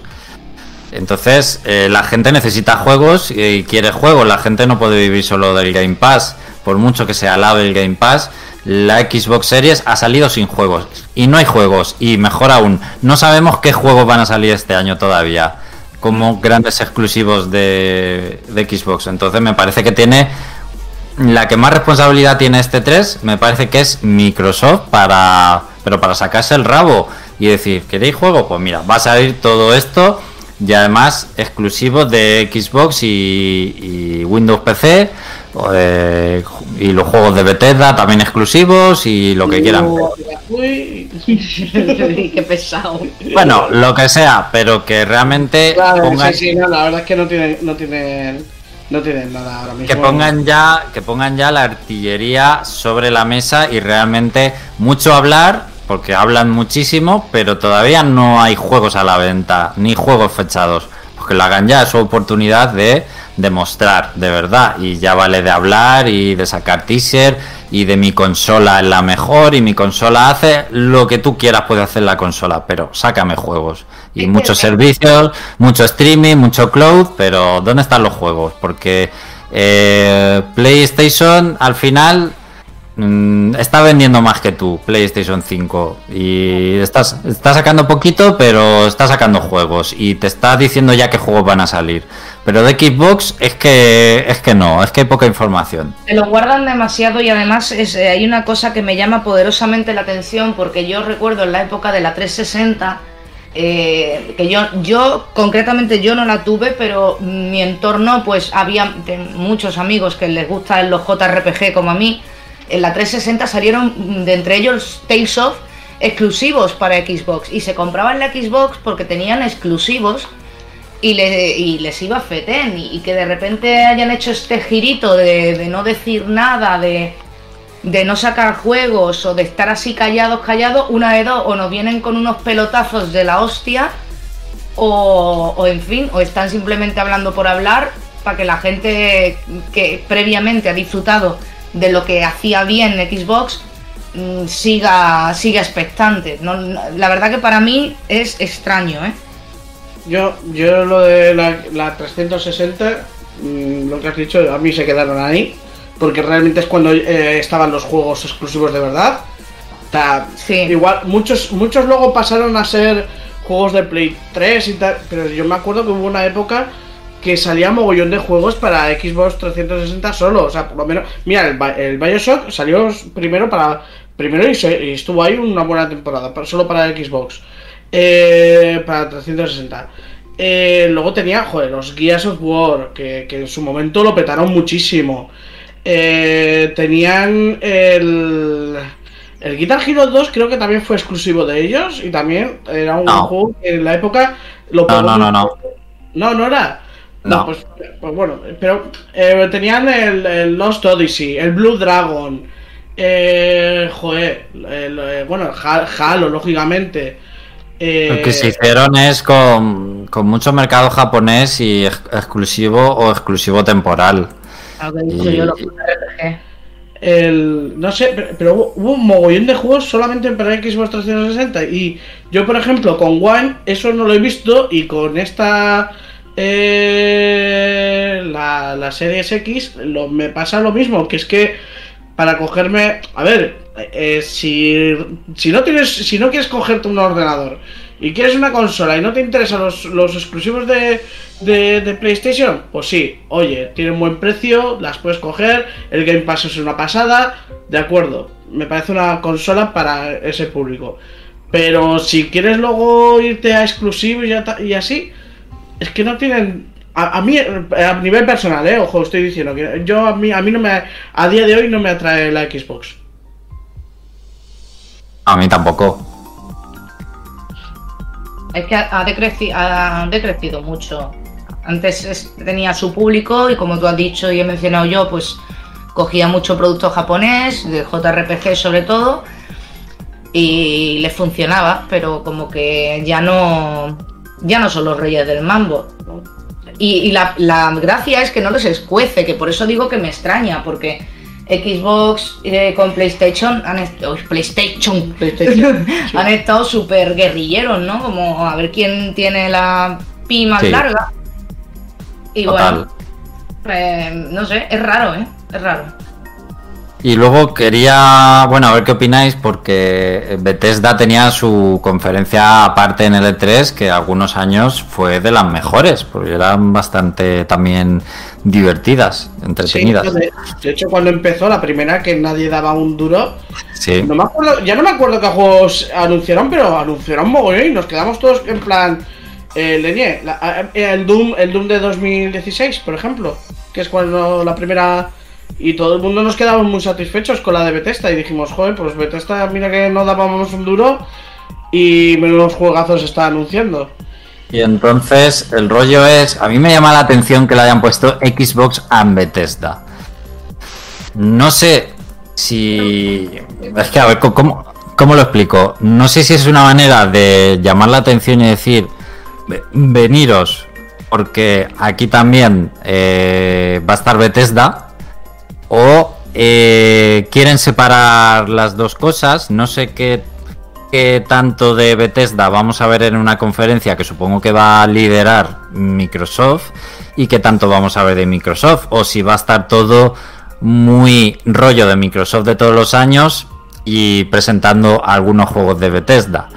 O también eh, eh, no llegan a ser un único ente, por así decirlo, porque se habla mucho de que han comprado el estudio, pero mucha gente dice es que Bethesda va a seguir operando por su lado y si quiere sacar un juego eh, para PlayStation o la Switch lo va a hacer. Esto que se habla de hasta qué punto van a ser los juegos exclusivos de Bethesda, ¿no?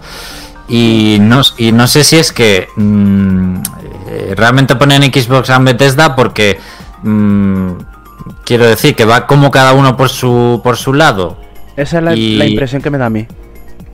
Exactamente, hay mucho, un poco de debate sobre esto y supongo que cuando veamos la conferencia también se nos va a resolver un poco esta duda y también imaginad que la parte de Bethesda anuncia un juego y, y, el juego es para Switch, porque Bethesda ha sacado juegos para Switch, el Doom, algún Wolfenstein, y sería como están anunciando un juego para Switch en una conferencia de Microsoft. o sea, a ver, mm, no tienen buena relación ambas compañías, ¿eh? Sí, sí, lo sé, pero tanto para anunciar un juego para Switch en, en, en la conferencia de Xbox, eso no ha pasado nunca. Bueno, Entonces. Nintendo, por su parte, cuando anunciaron a Banjo Kazooie, eh, el propio Sakurai lo dijo: dice, Bueno, mmm, que no podéis jugar a, a, los juegos de Banjo Kazooie, os tenéis que hacer con, un, con una Xbox. Por descontado, por... hacer publicidad de la Xbox también.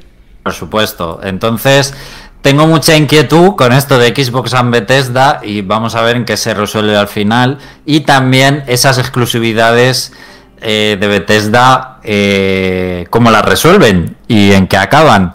Pero yo insisto, creo que es una buena oportunidad para que Microsoft un poco eh, ponga un, de un puñetazo encima de la mesa y te saque cosas como pues el Starfield o confirme que el, el Elder Scrolls nuevo ese, ese tipo de juegos de Bethesda muy esperados te diga, ah, es que van a ser exclusivos de Xbox.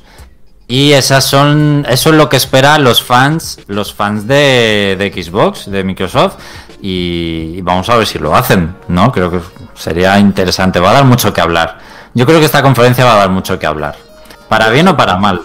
Yo por, por añadir una última cosa, eh, hablando de las exclusividades, me parecen, me parecen mmm, no solamente ya una antiguaya, sino que me parece estúpido porque mmm, se supone que tú te compras eh, la consola no solamente por los juegos, que es lo principal, sino por las características de la consola. Entonces, eh, si yo, por ejemplo, no me gustan las características de Xbox, pero resulta que, voy a poner un ejemplo, tres de mis juegos favoritos no los puedo jugar a menos que, me compre una Xbox, pues ahí ya me jode la marrana. Ahora bien, si todo el catálogo de Xbox me gusta, pues entonces perfectísimo.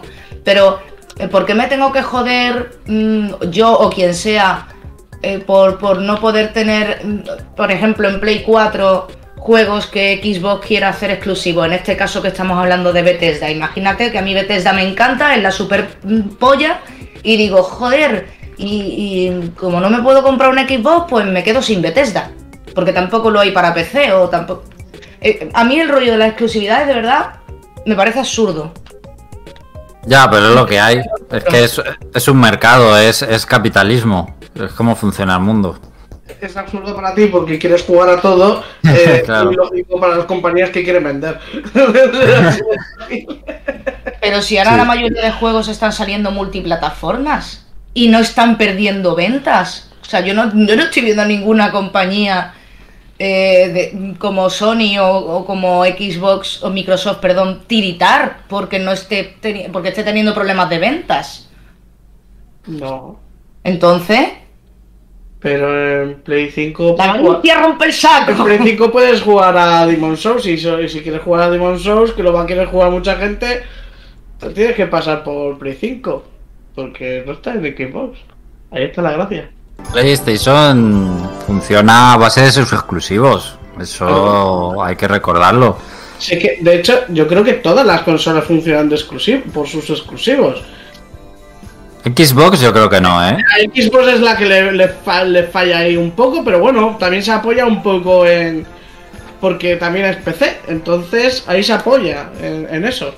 Dice, bueno, pues eh, mis juegos los vendo en mi consola, para el que quiera una consola y no quiera un ordenador, pero también lo puede vender en, eh, en los ordenadores y ya está.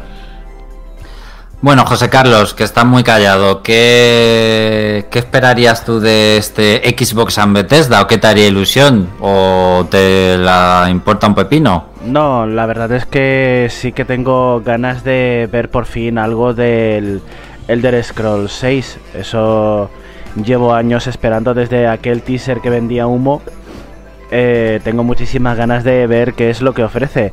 No tanto a nivel de trama, que la verdad es que el mundo de de los juegos de Elder Scrolls pues tiene su miga, tiene bastantes personajes ahí con los que pueden sacar jugo, pero además es que quiero ver sobre todo si se ve algún atisbo de mejora en lo que es el sistema de combate, porque yo la verdad es que he jugado tanto a Skyrim que ya le veo un poco las flaquezas a a cómo se subía de nivel y cómo se mejoraban las habilidades en, Skyrim.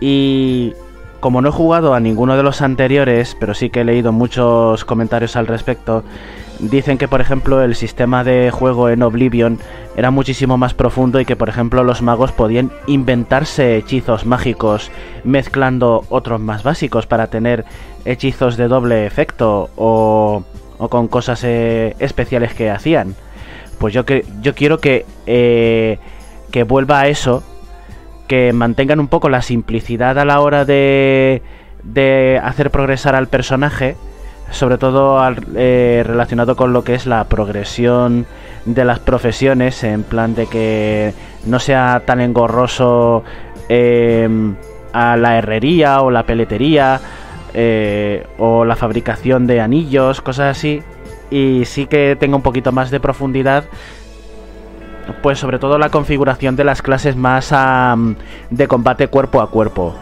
Porque sí que es verdad que llega un punto en el que si te centras en hacer un guerrero, pues el guerrero lo vas a. las habilidades de guerrero las vas a subir eh, súper rápido.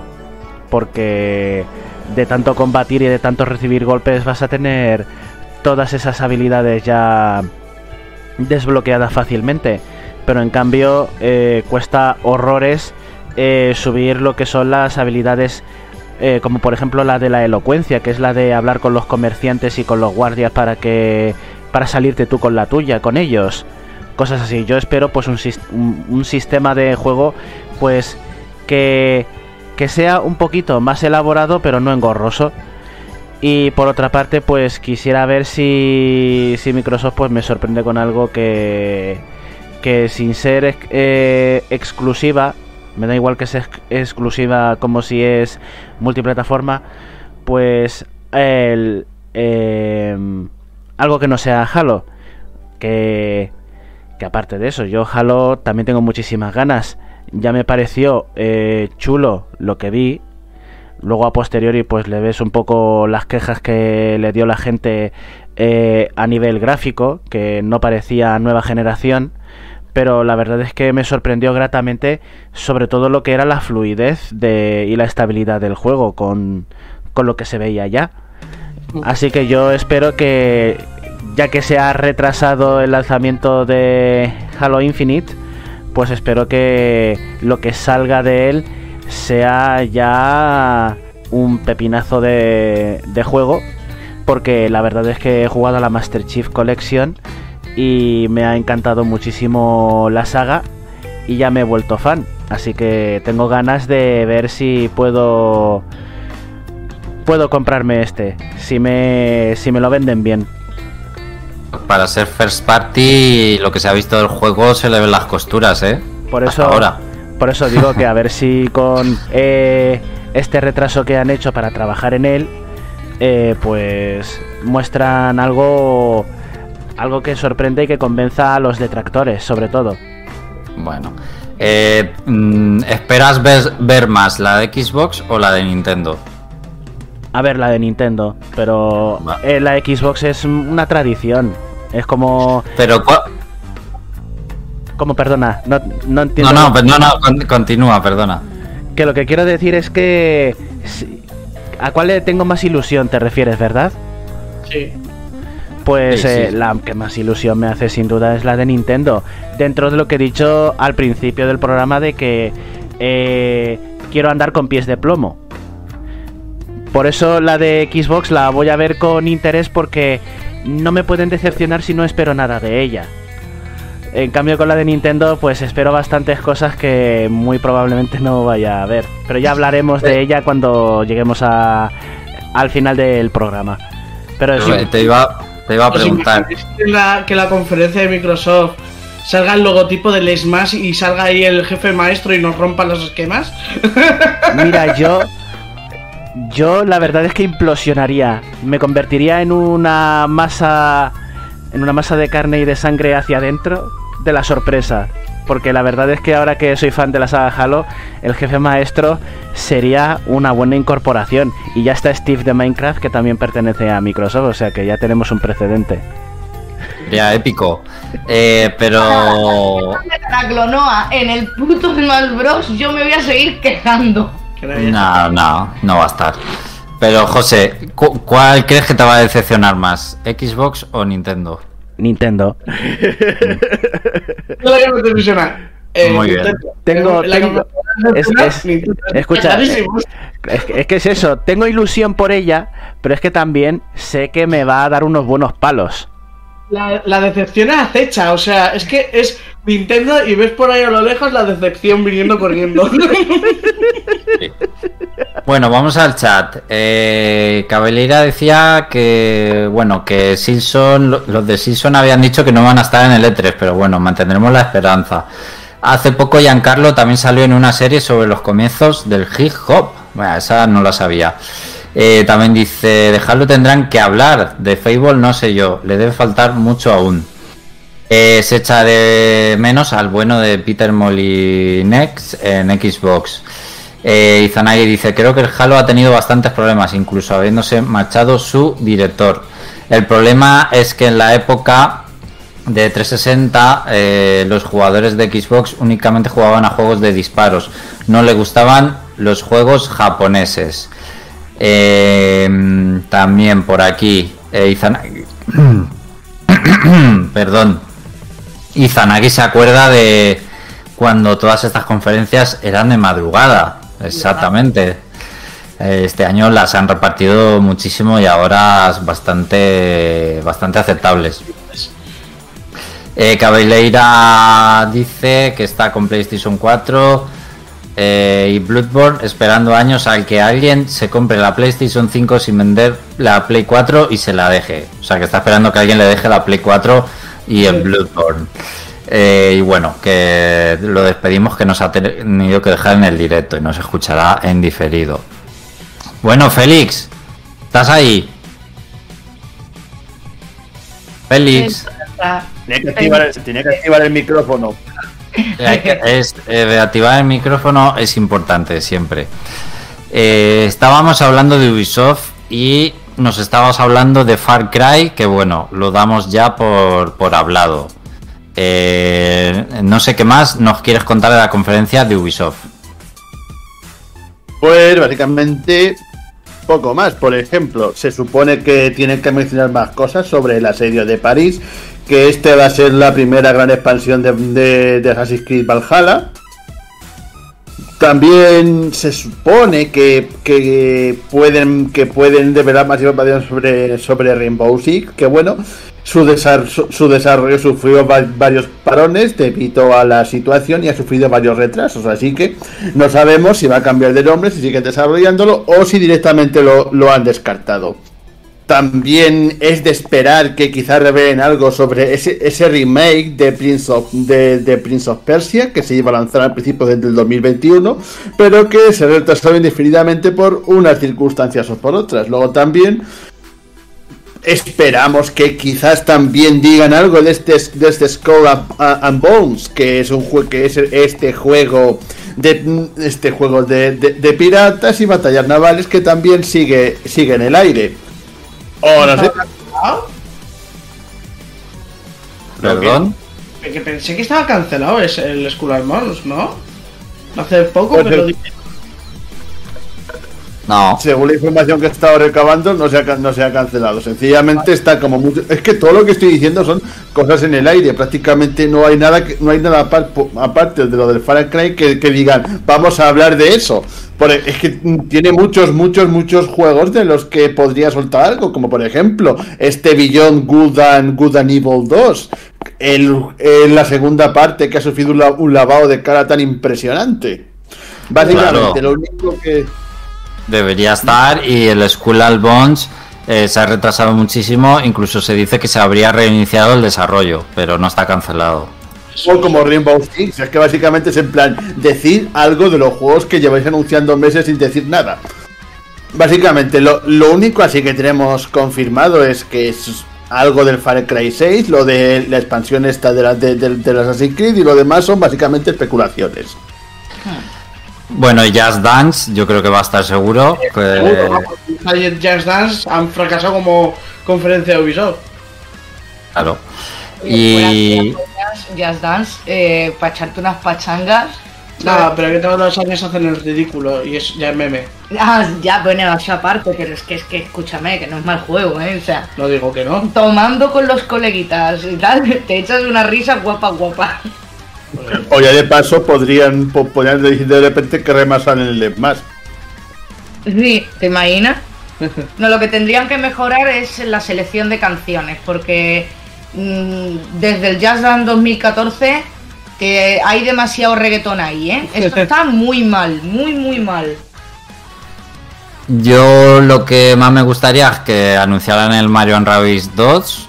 2 eh, sería uno de los anuncios del E3 para mí y de los que más ilusión yo creo que haría a, los fans de Nintendo también. Y por lo demás, como no anuncien eso, me parece que no me va a interesar ningún juego de Ubisoft como. No, no, escúchame, un nuevo Rayman, ni Mario ni Rabbit ni, ni hostia, un nuevo Rayman. me lo has quitado de la, de la boca. Yo, yo tengo esperanza de que vayan a sacar un, un nuevo Rayman, que ya van ya con el pues Legends allá tiempillo y. Podría ser. Sí que molaría un Pero en general, juego de Ubisoft ni me interesan ni, ni los juego tampoco. O sea, es que no juego nada de Ubisoft. Creo un poco como todos, ¿no? Que es una. La tenemos siempre como una compañía grande y tal. Y luego al final no jugamos a muchos juegos de Ubisoft. Pues eso, que me interese ahora mismo de Ubisoft, pues el, el remake de Prince of Persia, pero porque sé qué juego es del que me están hablando. A ver qué tal lo hacen, yo tengo la trilogía en Play 2. Y Rayman porque los dos últimos son muy buenos y sí me gustaría ver una tercera parte de, tipo Legends o, Origins. Y, y, sí, estoy contigo, o sea, un juego eh, Mario Rabbids eh, ya lo petaría bastante. Algo con Nintendo sí podría haber, porque como eh, Ubisoft siempre saca un jueguillo de Nintendo exclusivo. No sé si igual este año puede ser la, la ocasión. Y, bueno, si, es eh, Mario and Rabbids eh, estaría mucho mejor. Bueno, vamos a recapitular. Esta noche podremos ver el Coach Prime Time. Mañana se podrá ver Guerrilla Collective, Ubisoft y Devolver. Y el domingo hemos dicho que empezaríamos pues a las 7 de la tarde con Xbox, eh, hora de México, a las 12. Y este domingo, pues también, aparte de Xbox, tenemos una segunda conferencia importante. Hay otras, hay otras, ¿vale? Pero no las estamos mencionando porque, bueno, no, no las consideramos. Pero la segunda del domingo interesante sería Square Enix, eh, José Carlos. No sé qué nos puedes adelantar de esta conferencia. Pues de esta conferencia mm, realmente hay cosas que seguramente ya han mostrado, pero que se va a profundizar más en ellas a base de trailers que concreten un poco lo que es el gameplay y un poco más de la historia. Y otro, y otro tanto que será pues confirmar rumorología o desmentirla. Voy a comenzar con algo que es tradición cuando vemos la el directo de Square Enix, que es que Eidos Montreal, que pertenece al conglomerado de Square, eh, seguramente esté trabajando en algún título nuevo y veremos algo. Ya sabéis que Eidos Montreal ha trabajado en títulos como los de la saga Deus Ex, eh, la saga Thief, eh, y, la saga de Tomb Raider. Pues eh, cualquiera de estos títulos pues podría salir, es una posibilidad ya que son de ellos, pero dada la popularidad de, estos títulos o lo reciente que han salido algunos, mm, se descartan un poco. Lo que sí parece ser es que apuntan los rumores a que podríamos estar ante un videojuego cooperativo de los Guardianes de la Galaxia y que estaría siendo desarrollado por Eidos Montreal y que se desvelaría en el directo de Square. Eh, lo que pasa es que tengo cierta preocupación al respecto ya que visto lo que ha pasado con el videojuego de los Vengadores que en el que los Vengadores eh, las caras eh, tienen cero carisma y estaba plagado de de farmeo y de microtransacciones, pues me preocupa que le ocurra lo mismo al juego de los Guardianes de la Galaxia. Esperemos que las críticas que, que hemos recibido, que se han recibido del juego de, de los Vengadores, sirvan para que si realmente es un videojuego enfocado al multijugador cooperativo, pues que no la fastidien poniéndoles abusivos eh, precios a las microtransacciones porque descartarlas no creo que pueda descartarlas. Seguramente estén, pero esperemos que se centren en, cosméticos por lo menos, ya que las van a tener que poner. Y, poco más, que el resto del contenido pues sea a través de actualizaciones gratuitas que no sean... Eh, también hay de pegotillo de nuevas modificaciones para misiones que ya existen y no sean nuevos escenarios con nuevas misiones. Este rumor por esta parte. Lo que también podría mostrar Square Enix, y creo que ya está bastante cantado, es que hablarán de Final Fantasy XVI, que a mí me flipó personalmente lo que vi eh, hace meses de él, en el tráiler que mostraron, y sabiendo que trabajan tras él componentes que han desarrollado Final Fantasy XIV, al cual le estoy dando un tiento ahora mismo, pues me hace bastante ilusión.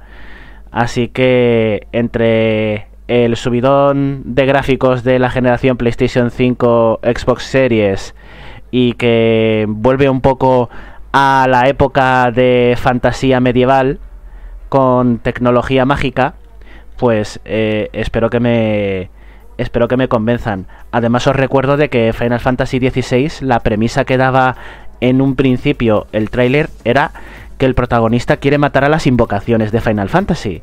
Así que ya veremos eh, si se profundiza en eso o simplemente era un, una bola para, para llamar la atención. También eh, hace poquito eh, sabéis que el 27 de mayo se celebró los 35 años de la saga Dragon Quest con un directo en el que se mostraron varios videojuegos. Lo que pasa es que uno de ellos fue un teaser con un logotipo, el de Dragon Quest 12. Pues esperamos ver en la conferencia de Square Enix gameplay de este, de este de esta nueva entrega de la saga principal de Dragon Quest.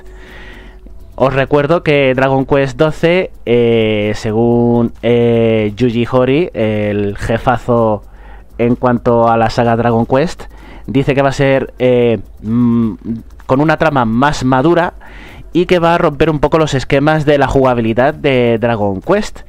Esperemos que no que no se salga del rol clásico o si va a hacer una vuelta de tuerca a lo que es eh, la jugabilidad clásica que tiene Dragon Quest, yo por mi parte espero que no se salga mucho del tiesto, que sigan siendo combates por turnos, pero que añada alguna mecánica especial o que o que sea un poco como lo que le ocurría a Skies of Arcadia o al Dragon Quest 11, que el posicionamiento de los personajes alrededor del escenario influya para el daño para el daño de los enemigos o de los compañeros a los enemigos. Que no se aleje mucho de lo que ya funciona, por si acaso se pega un batacazo. Eh, también eh, hace. No sé si recordaréis este título, el de Forspoken. ¿No? Eh, Forspoken eh, mostraron un tráiler este mes de marzo de este año, que era el de la chica esta que, que iba a toda velocidad por escenarios abiertos gigantescos, que tenía poderes mágicos y se enfrentaba a criaturas Sí. gigantescas. Sí, sí, lo he buscado y ya lo he recordado, que Project Atia también se llamaba. Sí, pues este título eh, probablemente ya sepamos más de él, que no sean simples imágenes eh, del personaje explorando el mundo, sino que ya pues tengamos fecha, que tengamos eh, mejores detalles de la jugabilidad y sobre todo pues en- por mi parte qué es lo que pasa con este juego, qué trama tiene. Porque para mí es una de las cosas que me vende un juego o me lo tira para atrás hasta que esté de rebajas. Sí. Bueno, eh, también tenía que hablaros de Babylon's Fall. Ese juego que parecía un Dark Souls, un Souls-like, eh, pero que está desarrollado por Platinum Games. Ya sabe, está, eh, tiene un desarrollo ya de hace bastantes años. Se mostró, eh, se mostró en 2019 y que será bastante espectacular. No sé si recordáis el teaser trailer que mostraron para PlayStation 4, os recuerdo. Sí, totalmente. Yo es de casi lo que más espero ver en la conferencia de Square Enix es este juego de, Platinum Games, el Babylon's Fall. Eh, bueno, pues hay ganas de, de conocer más de él, si le ponen fecha genial, junto al Forspoken, que me lo ha recordado, porque cuando vi el tráiler sí que llamó mucho la atención, aquí lo comentamos en el programa.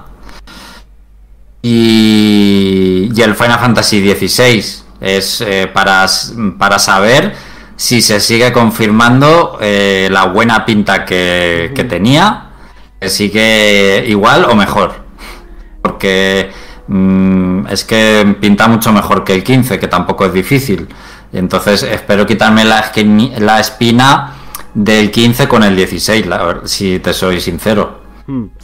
A ver, el, el Final Fantasy XV tiene sus defectos, pero los personajes pues me encandilaron. Eso me hizo que tolerase el juego hasta, hasta el final. Es que, es que para mí es de lo peor del juego, los personajes. Uh, pues. Es que no me, no me gustó nada. Es que el 15 no me gustó nada. Pero esto es un debate viejo. No quiero. No vamos a no quiero Exactamente, no vamos a reabrir la herida.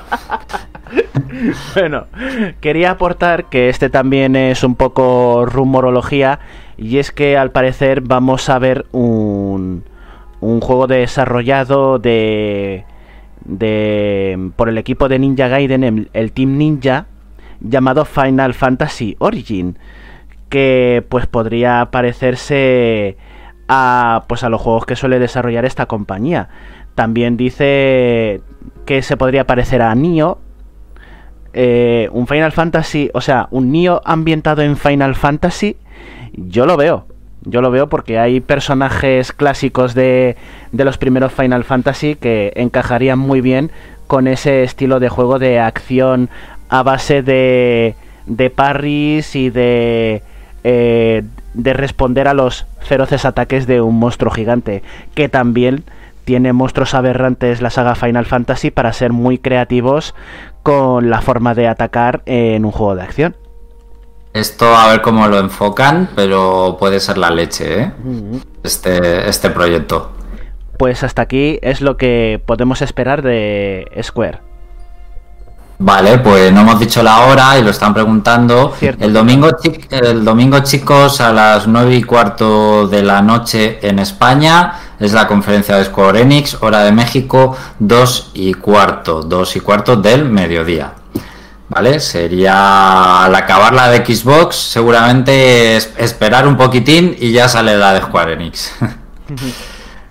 Vale, pues gente, pasamos a la siguiente, que es la de Capcom. Eh, que bueno, eh, es el lunes y como importante este día solo hemos fijado la de Capcom para ver en solitario, aunque ese día también podéis encontrar una de Limited Run Games y otra de Take Two Interactive, pero la de Capcom sería el lunes 11 y media de la noche hora en España eh, hora de México, las cuatro y media de la tarde. José Carlos, cuéntanos en Capcom qué podemos esperar. Pues Capcom ha sido bastante más abierta ya que en Twitter ha publicado un tweet sobre lo que va a sobre de lo que va a hablar así en líneas generales.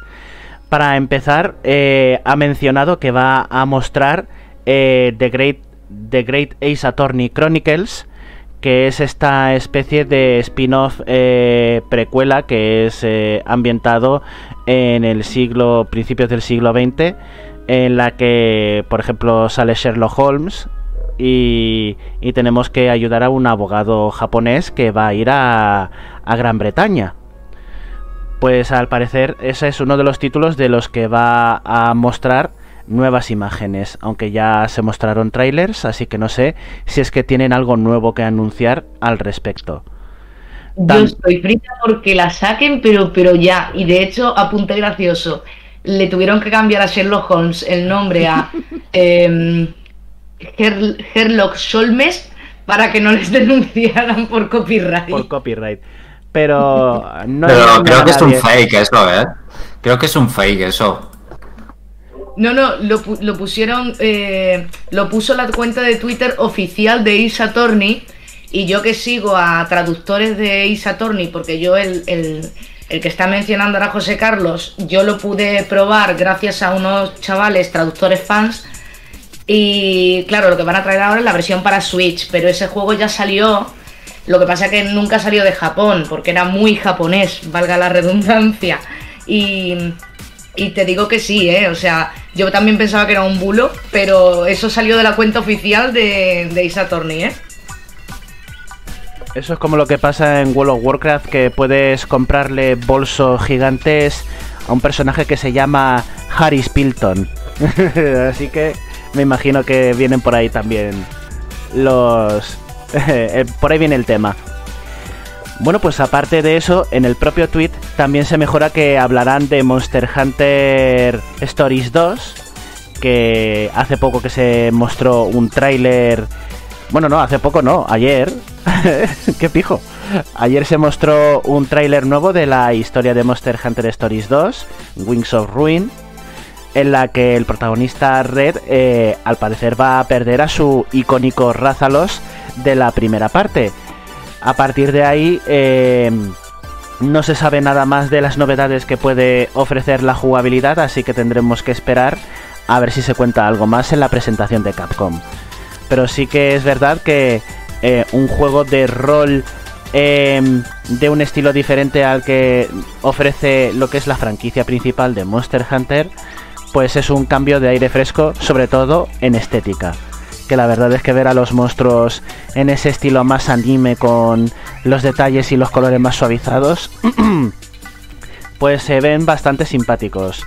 Porque si los comparas con sus formas reales, sobre todo las de Iceborne y las de Monster Hunter World que son súper detalladas, ves eh, que una bestia terrible se convierte en pues en un Pokémon bastante agresivo. También en raíz un poco, que, no son tan, tan realistas, pero aún así son amenazantes algunos. La verdad es que sí, la verdad es que sí. Bueno, pues también dijeron que iban a hablar de Resident Evil Village, así que ya nos podemos imaginar de lo que van a hablar. Al igual que pasó con Resident Evil 7, pues probablemente vayan a hablar de DLCs de de esta nueva entrega. ¿Cuál es el más probable? Pues que profundicen un poco más en el punto de vista de Chris. Y ya esto es una parte cómico mío. Seguramente a mí me gustaría que hicieran eh, las alocadas aventuras de Lady Dimitrescu en un DLC. Así que... Oye, yo me, a mí me hizo mucha gracia, esto no es spoiler, he visto algunos gameplays muy de poquito porque tampoco quería enterarme de la historia hasta que lo juegue, pero mogollón de gente cogiendo una mosquitera, eh, el matamosquitos para darle en el culo a la Dimitrescu, pero ¿qué le pasa a la gente, tío? Ay, es que pues que estamos volviéndonos rubenescos otra vez. Estamos volviendo a como. estamos volviendo a ese periodo de apreciación de las mujeres menos estilizadas. Oye, perdona que te diga, pero la Dimitrescu eh, tiene muy buenas proporciones, ¿eh? Y las agradezco. No está para nada mal hecha. Eh, por cierto, que lo iba a mencionar, que es que lo acabo de ver ahora. dice Julio que hola chicos y preguntaba, bueno, que ya lo has dicho tú, José Carlos, que, iba a mostrar Cascom de, de, Resident Evil y si hay gente que se la ha pasado. Y también pregunta Deimos que si hoy hay E3. Em, ¿Cuáles serán las, las conferencias que iban a ocurrir esta noche? Que ya se me ha olvidado, Alex. Eh, lo, hemos respondido hoy día, perdón, eh, al principio del programa, Tribeca, eh, la de Coach Media y la de IGN. Ah, pero eso ya es E3. Claro. Vale, vale, el, o sea... el E3 no es una persona, es un ente. Qué tonto A ver, estas, estas tres conferencias, estas tres conferencias, Tribeca, Coach y GN están consideradas una previa del E3, pero sí se puede considerar del E3. La más importante, pues sería la de Coach Media, Coach Prime Time, que ya hemos hablado de ella, y sería a las 9 de la noche en España, que bueno, queda ya menos de una hora para que empiece. Sí, sí. Genial. José Carlos, ¿más, ¿más cositas de Capcom? Eh, pues eh, sí, em, también tenemos que ver más información sobre Resident Evil Verse, ese juego multijugador rollo mercenarios, pero ya centrado únicamente en el multijugador sin trama, en la que podemos manejar tanto a héroes como villanos de toda la saga. Eh, que a mí me pareció un poco feo, espero que lo hayan podido retocar un poquito para que sea que esté a la altura por lo menos de la calidad eh, visual de los juegos principales. Y no sé, eh, no tiene muy buena pinta. Yo la verdad es que últimamente estoy con los juegos multijugador exclusivos de multijugador un poco quemado. Y no me espero nada interesante de él salvo que salvo el fanservice que va a ofrecer. Es lo único realmente interesante. Eh, también eh, yo creo que también hablarán un poquito sobre el Resident Evil 4 VR que se presentó para los, para los Oculus 2 y que espero pues que que le parchen un poquito ya los gráficos porque va siendo hora de que no solamente se porte este juego, ya desde GameCube yo creo que ha habido tiempo para mejorar las texturas de los árboles y de la tierra de, la villa del principio sobre todo. Ni ganas, ni lo van a hacer ni ganas que tienen. a ver, una cosa importante, a ver si Capcom espabila y sacan ya Okami 2, que dijeron en febrero por Twitter, eh, retando al calvo mafioso, a nuestro querido calvo mafioso, el señor Camilla, que cuando quiera, que hacen Okami 2. Ojalá, ojalá, y os aseguro que ojalá, se pongan las pilas y en este, si no en este 3, más pronto que tarde, se pongan manos a la obra, porque desde febrero llevo mordiéndome las putas uñas desde que dijeron eso. Escucha, ya tienes uno, ¿no?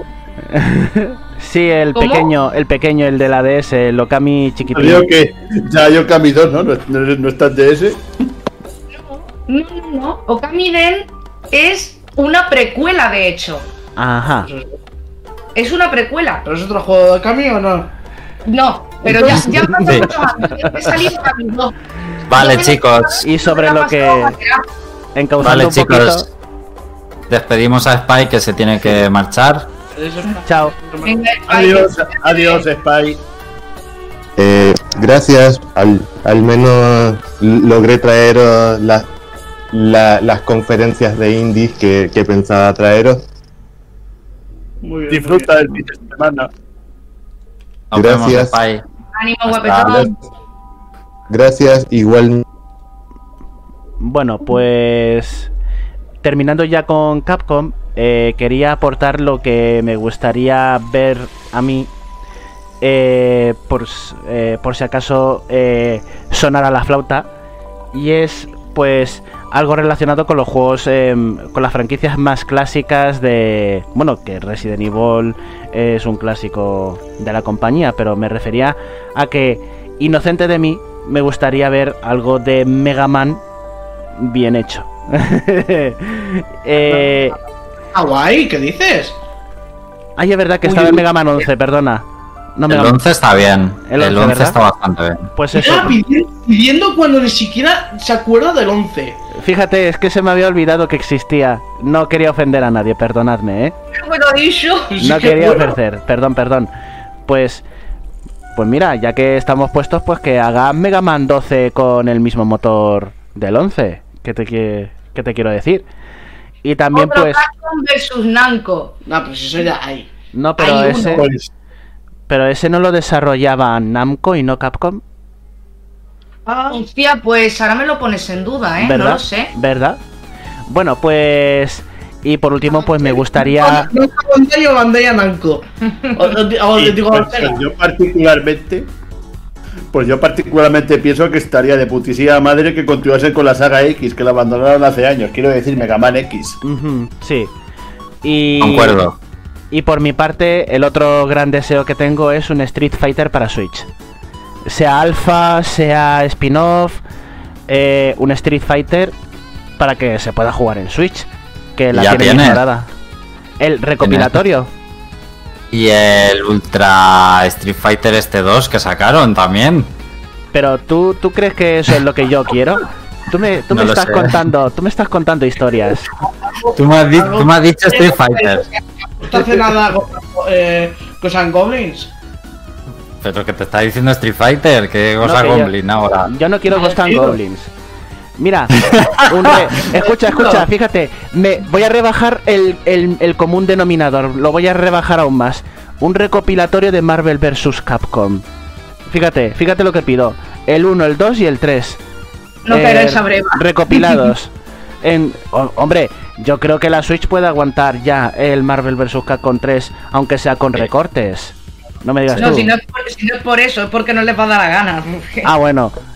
A ver, Pues- es una recuperación, eso es fácil. Y Y yo- yo... muy dado de eso, Y ¿eh? respecto a lo que has dicho de Street Fighter, te digo una cosa, o sea, Carlos, yo cuando era pequeña y lo jugaba en la recreativa me gustaba muchísimo, pero me sigo quedando con King of Fighter, porque de Street Fighter, desde que se metió competitivo y empezó a ser en 3D chungo, a mí yo ya no quiero que me saquen más Street Fighter, la verdad. Sí, pero no pueden decir lo de Caduken y. Sí. No que me caduquen. No hay memes de. Eh. Pues ya está. bueno. Por parte de Capcom ya he completado mi información. Muy bien. Están, perdón, están diciendo que, que, que Sí, miremos un, seg- un- un segundo, un segundo. Yo de, de Capcom, la verdad es que, lo que ha- de lo que has dicho no me interesa demasiado. Eh, iba a decir lo que tú has dicho, que me encantaría ver un Mega Man nuevo.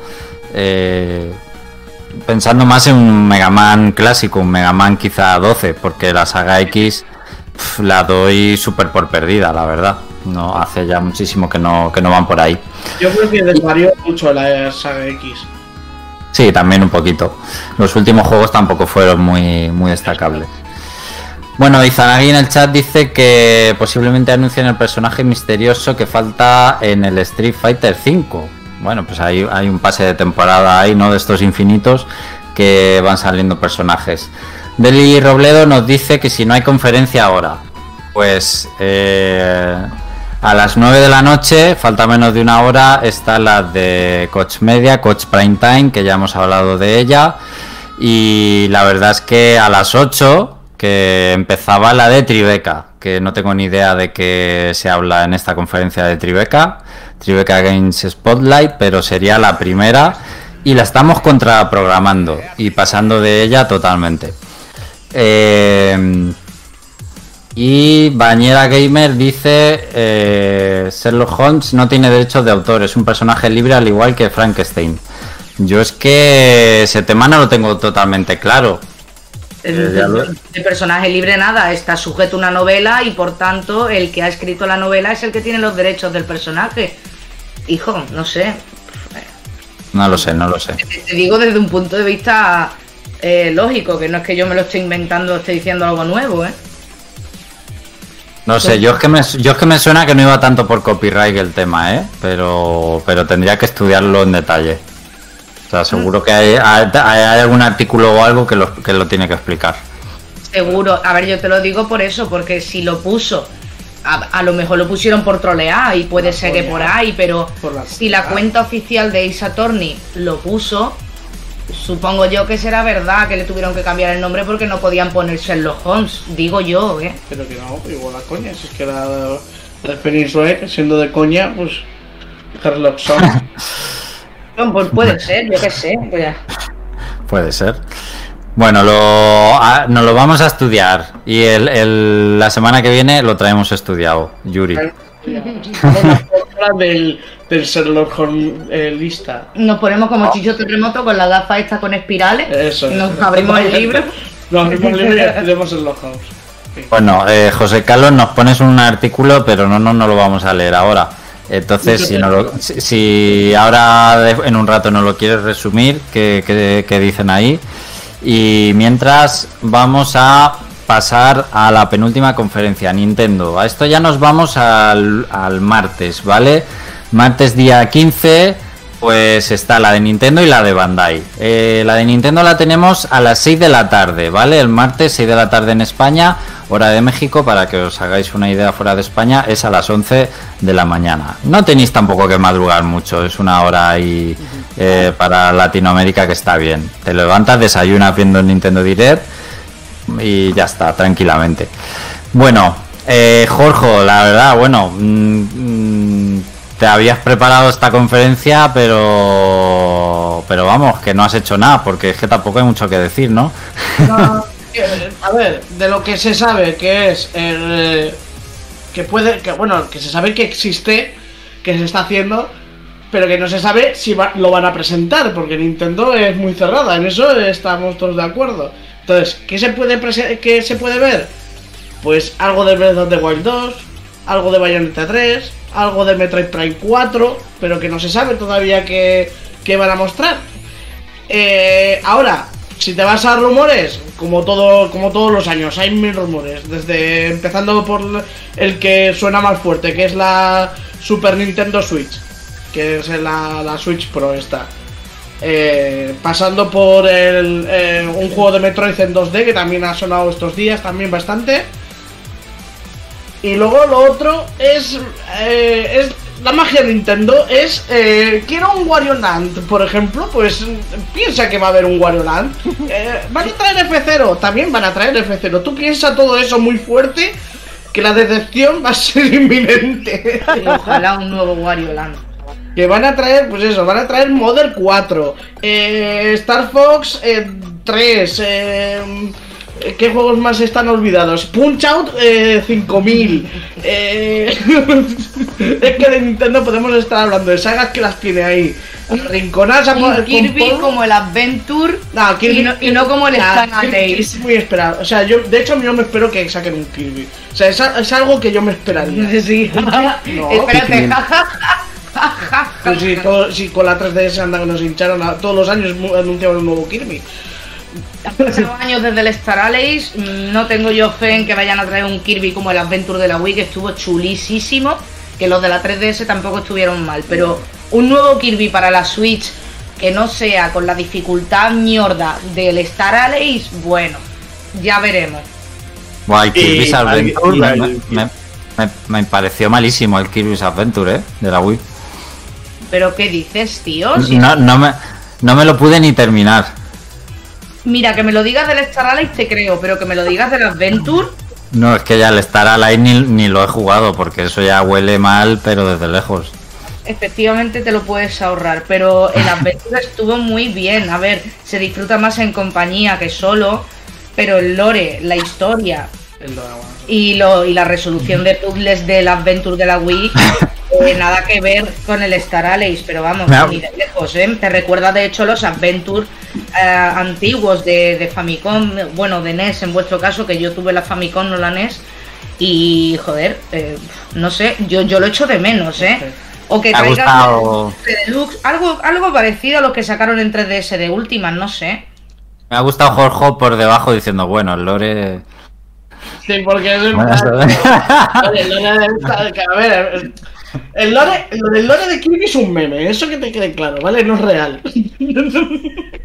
Es un sueño. Es un sueño de artes marciales. Bueno, es que... eh, Una cosa, una cosa que se me ha olvidado que sí que puede haber es el nuevo personaje del Smash, que son los más seguros que anuncien.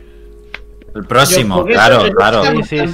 Que haya un nuevo, un nuevo personaje de para el Smash. Por favor, que no sea otro de Fire Emblem. No, otro- el- la otra skin del Minecraft, tranquila. Eh, bueno, Félix eh, quería decir algo, que lo hemos cortado antes. Decía si alguien aquí se espera que diga algo del Metroid Prime 4. Yo, Sí, yo, ¿eh? yo- soy un chico valiente, yo... Va, va siendo Nuestras hora, ¿eh? Yo, creo que no. Eh, le reiniciaron el este en 2019, a principios de dos- mediados, no me acuerdo cuándo fue, pero fue en 2019. Yo creo que no, ese juego está muy verde para que lo saquen. Bueno, eh, como con Nintendo podemos soñar a lo grande, mm, lo que os voy a preguntar es una expectativa realista. O sea, ¿qué creéis de verdad, de forma realista, que puede salir en la conferencia? Pues, un, mira, pues yo, yo apostaría por un Fire Emblem nuevo, un Kirby nuevo, de hecho, o sea, tanto que estamos diciendo la coña, pero sí que es verdad que seguramente salga un Kirby nuevo. Si sale algo de Wario, no va a ser Wario Land ni por asomo, va a ser un WarioWare para Switch. No. Y. Y yo ya no me montaría más expectativas, porque si sale algo de Breath of the Wild 2, eh, Bayonetta 3 y, y Metroid 4, y no estoy diciendo que salga todo, eso- todo eso, sino una de ellas, ya nos podemos dar con un canto en los dientes, eh, pues ya. Eh, ahora, eh, eso objetivamente. Subjetivamente, mm, yo, vamos, yo podría estar pidiendo hasta un, un, un nuevo Donkey Kong Country. Eso también estaría guapísimo. Porque después del Tropical Freeze ya han pasado unos añitos. No estaría mal, ¿eh? Pero vamos a descartarlo bastante por lo de Retro Studios que está haciendo Metroid Prime 4, ¿eh? Sí, es cierto. A mí ya me jode que estén haciendo Metroid Prime y no porque lo considere mal juego, sino porque la saga principal me parece bastante mm, a, nivel de jugabilidad, ¿eh? bastante más chula que el Prime. El Prime es eh, Cuel- Cuelgo, cuelgo, cuelgo, cuelgo una etiqueta aquí de que a Yuri no le gustan los, los first person shooters. Joder, que no es que no me gusten, es que aparte de que se me den mal, es un mareo constante y yo quiero jugar sin marearme. El. Mirror Search ¿Cómo no me gusta? encanta Y no lo y no, lo he podi- no me lo he podido terminar porque es que me daba fatiga. Tal cual. Bueno, eh, José Carlos, tu visión realista de lo que va a ser la conferencia. Mm, yo apuesto por un spin-off de Pokémon, rollo Mystery Dungeon y cosas así. Porque un juego de Pokémon al año siempre va a haber y un anuncio de Pokémon suele haber. Y también pues un, un spin-off de un spin-off de Mario. Algo no como Mario Party, pero pero algo así, algo algo de no es un- no va a ser un plataformas de Super Mario. No creo que sea momento de anunciar un nuevo juego así de plataformas o de aventuras de Mario. Pero sí que espero algo de Mario, pues eso, no sé, como el Mario Picross o Sí, el- sí. ¿Sabe lo que quiero decir? Algo, Sí, inven- algo inventivo que era un proyecto de Nintendo que no sabían qué protagonista ponerle y dijeron, pues Mario, pijo, pues pones a Mario y se va a vender como churros aunque no le guste el género a nadie. Pues eso es lo que espero, un spin-off de Pokémon y un juego de Mario que no va a ser de plataformas. Félix, Pues yo sinceramente espero que digan algo de Zelda, espero un poquito que digan algo de Mario tipo lo que ha dicho José Carlos. La verdad es que la verdad es que un Kirby en cierta medida también estoy seguro y, por supuesto estoy súper seguro de que, de que anunciar el siguiente personaje de la. Y también pienso que segurísimo que anunciará algo de Animal Crossing. No sé, algún DLC o algún Animal Crossing no, bueno, pues posiblemente un DLC o algo así.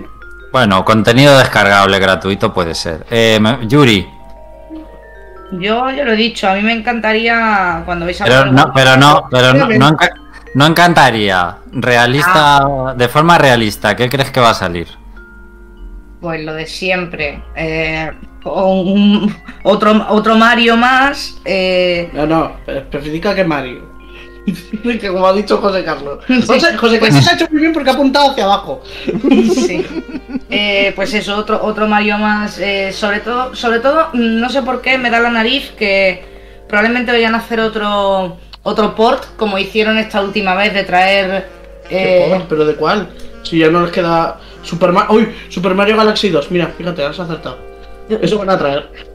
He dicho el que queda. Bueno, iba a decir otro, pero vale, sí. Eh, otro port o seguramente alguno de, deportes, por ejemplo, que eso, el, por ejemplo, en la GameCube teníamos el, Mario del fútbol, el Mario de Furbito. El striker, el striker, y tal, pues puede que aprovechen coyuntura para, para, volver a tocar tema de deportes, posiblemente. No, no estoy muy segura, pero como sé que Nintendo suele tirar por ahí, pues es lo que más creo que podría pasar. Eh, lo de Zelda, yo también, al igual que Félix y José Carlos, espero que, saquen mucho más del Breath of the Wild 2. De hecho, me haría muchísima ilusión. De hecho, me, me cabré mogollón cuando el tío salió diciendo: No, os pido perdón porque no os traemos Zelda 2, pero traemos un. Un de mierda de, Skyward, Skyward Sword que va a costar a precio de salida, eh, que aunque ya tiene años. Y, y bueno, sí, también lo del Kirby, estoy de acuerdo con vosotros. Podría haber un nuevo Kirby, también me gustaría, eso sí estaría guay. Y no sé, pues Just Dance fijo. Ah, pero eso es de ya, pero, Switch se lo va, se lo va. Se lo va a funar que da gusto. Perdonad, disculpad la interrupción. ¿Habéis mencionado Splatoon 3? Coño. Lo iba a decir yo también. Pues. Me, has leído la mente, José Carlos. y sí, y efectivamente que el que sí que esperaba, que es lo que iba a decir ahora, pues es Splatoon 3, porque yo no pensaba que ese juego me fuera a dar tanto vicio y me iba a gustar tanto, pero desde la autoexpansión me ha súper encantado. O sea, sí, sí, sí, o sea. Me parece un juego, un juego de 10, de hecho. Bueno, pues estaría bastante bien un nuevo Mario Strikers. A mí me gustaría. Eh, Félix, ¿qué quieres añadir? Una cosa que voy a apostar fuerte. En, Nintendo anuncia remake del Majora's Mask. Es el, el único Zelda que es el único Zelda que me han hecho remake. Ya los tendrían todos. Lo tienen. Pues que es perfectamente plausible que lo saquen. Pero si ya no hay en 3DS. No, pero es Vamos a ver. Claro. eh, está en 3DS el remake. Y, o bueno, pues mira, otra, otra apuesta mejor. Puesto que ya sacaron el, eh, el, el, el, el, el, Awakening, que saquen remake, que saquen un remake total de los Oracles. Eso molaría. En plan, en plan segunda parte para Switch. Ya lo hicieron con el, ya lo hicieron con el Lince y lo puede hacer perfectamente con esto. Y sería un bombazo. Bueno, pues. ¿Te gustó a ti más, eh, Félix? ¿El Oracle? El, el, el, el Oracle. ¿El Oracle o el Oracle? ¿El Ages o el Seasons? El Ages. Ah, eh, eh, eh. Sí, sí. Choca la mano.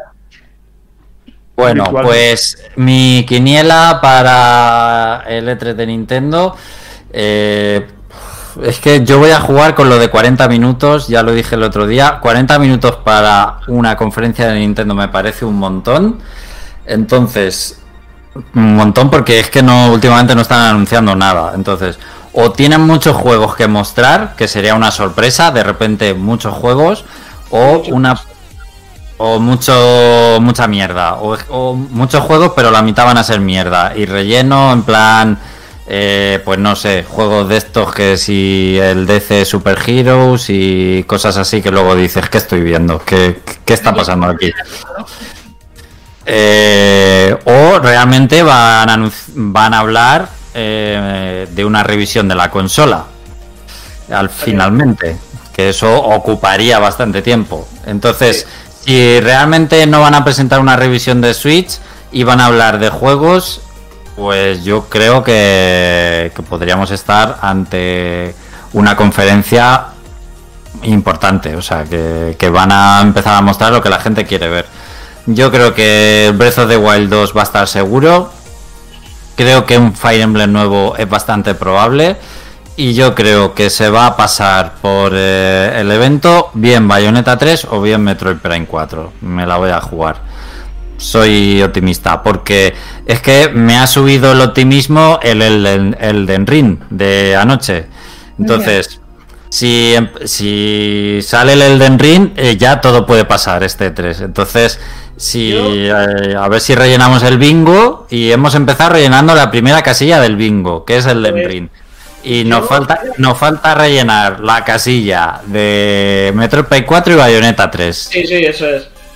Eh, yo, yo fíjate que yo añadiría otra que sería la de el Six Songs que podría anunciarse en esta. Eso iba a decir también, se me había olvidado. Eh, otra de las grandes casillas del bingo eh, de, este 3 sería el Simpson. Entonces, a ver si terminamos viendo el del Ring, el Simpson, Metro Prime 4, Bayonetta 3, eso sería ya la leche. Todo para, dentro de medio año, como mucho. Ojalá, pero no inflemos la burbuja demasiado. Que luego nos explota. Pero oye, por soñar. Ir a ver la de Nintendo es saber que te vas a decepcionar. Ese es el truco. Y aún así decepcionarte. Y aún así decepcionarte. A ver, yo me llevo decepcionando con los E3 desde hace muchos años ya, aunque han sacado algunas joyitas que he disfrutado y me han encantado. La verdad que la mayoría sigue siendo pues lo de siempre, punto de vista de empresario, a ver qué es lo que vende más, refritos, algunos muy bien hechos y que me han encantado, otros pues en fin, meteros lo mejor por el culo y no sé.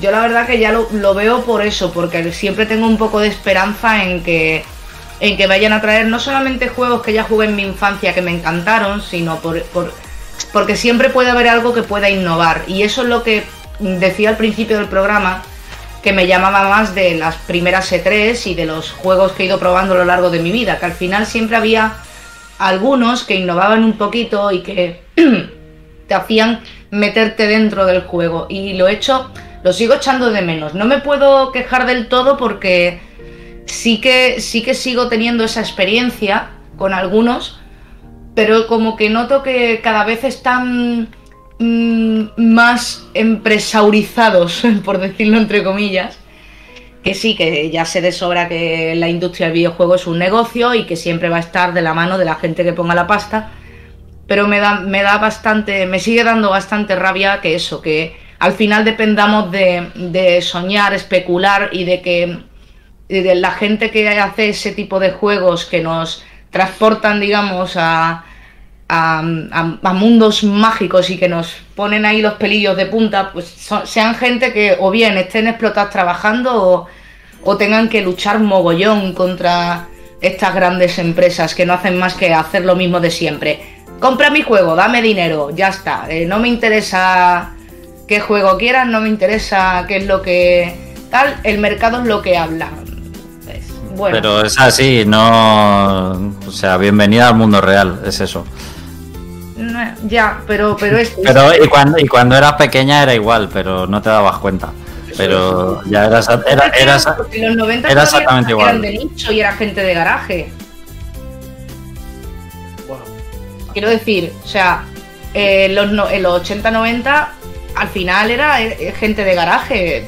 Raro era que alguien fuera un multimillonario que ha hecho un juego. Era gente que hacía sus contactos, pero que empezaba desde cero de verdad. Bueno, todo tiene un inicio, pero en cuanto hay dinero, pues eh, empiezan a llegar, a llegar los tiburones. Eso como todo. los juegos indie. Sí, sí, de hecho es lo, que también lo, lo, he comentado, que al final a mí los juegos indie no es que yo sea super indie power, pero me, dan ilusión, por ejemplo, el, cuando se hizo Hollow Knight o Shovel Knight, el que el Toby Fox que hizo eh, Celeste también o No, Toby Fox, Toby Fox es el de, el de Undertale. Sí, y de Celeste también. ¿Te acuerdas? Es que, se lo dije se lo dije hace un mes y pico y me dice, no, Toby pues no es, sí, también ha participado. No sé si ese ha sido el total creador, pero sí que ha hecho Celeste, parte de Celeste. Eh, va? No. No, no, no. Es que no me suena de nada. Como que no, ahí te estás columpiando. Venga, no, no me jodas, ¿eh? Bueno, chicos, que... Vamos a avanzar, vamos a avanzar. Eh, Nintendo, bueno, para terminar, que yo decir que Nintendo algún bombazo, alguna sorpresa gordo, gorda tiene seguro, porque si no, no se presenta el E3 y menos con una conferencia de 40 minutos, porque si no, no viene al E3, como ha hecho Sony, que Sony no va a hacer nada.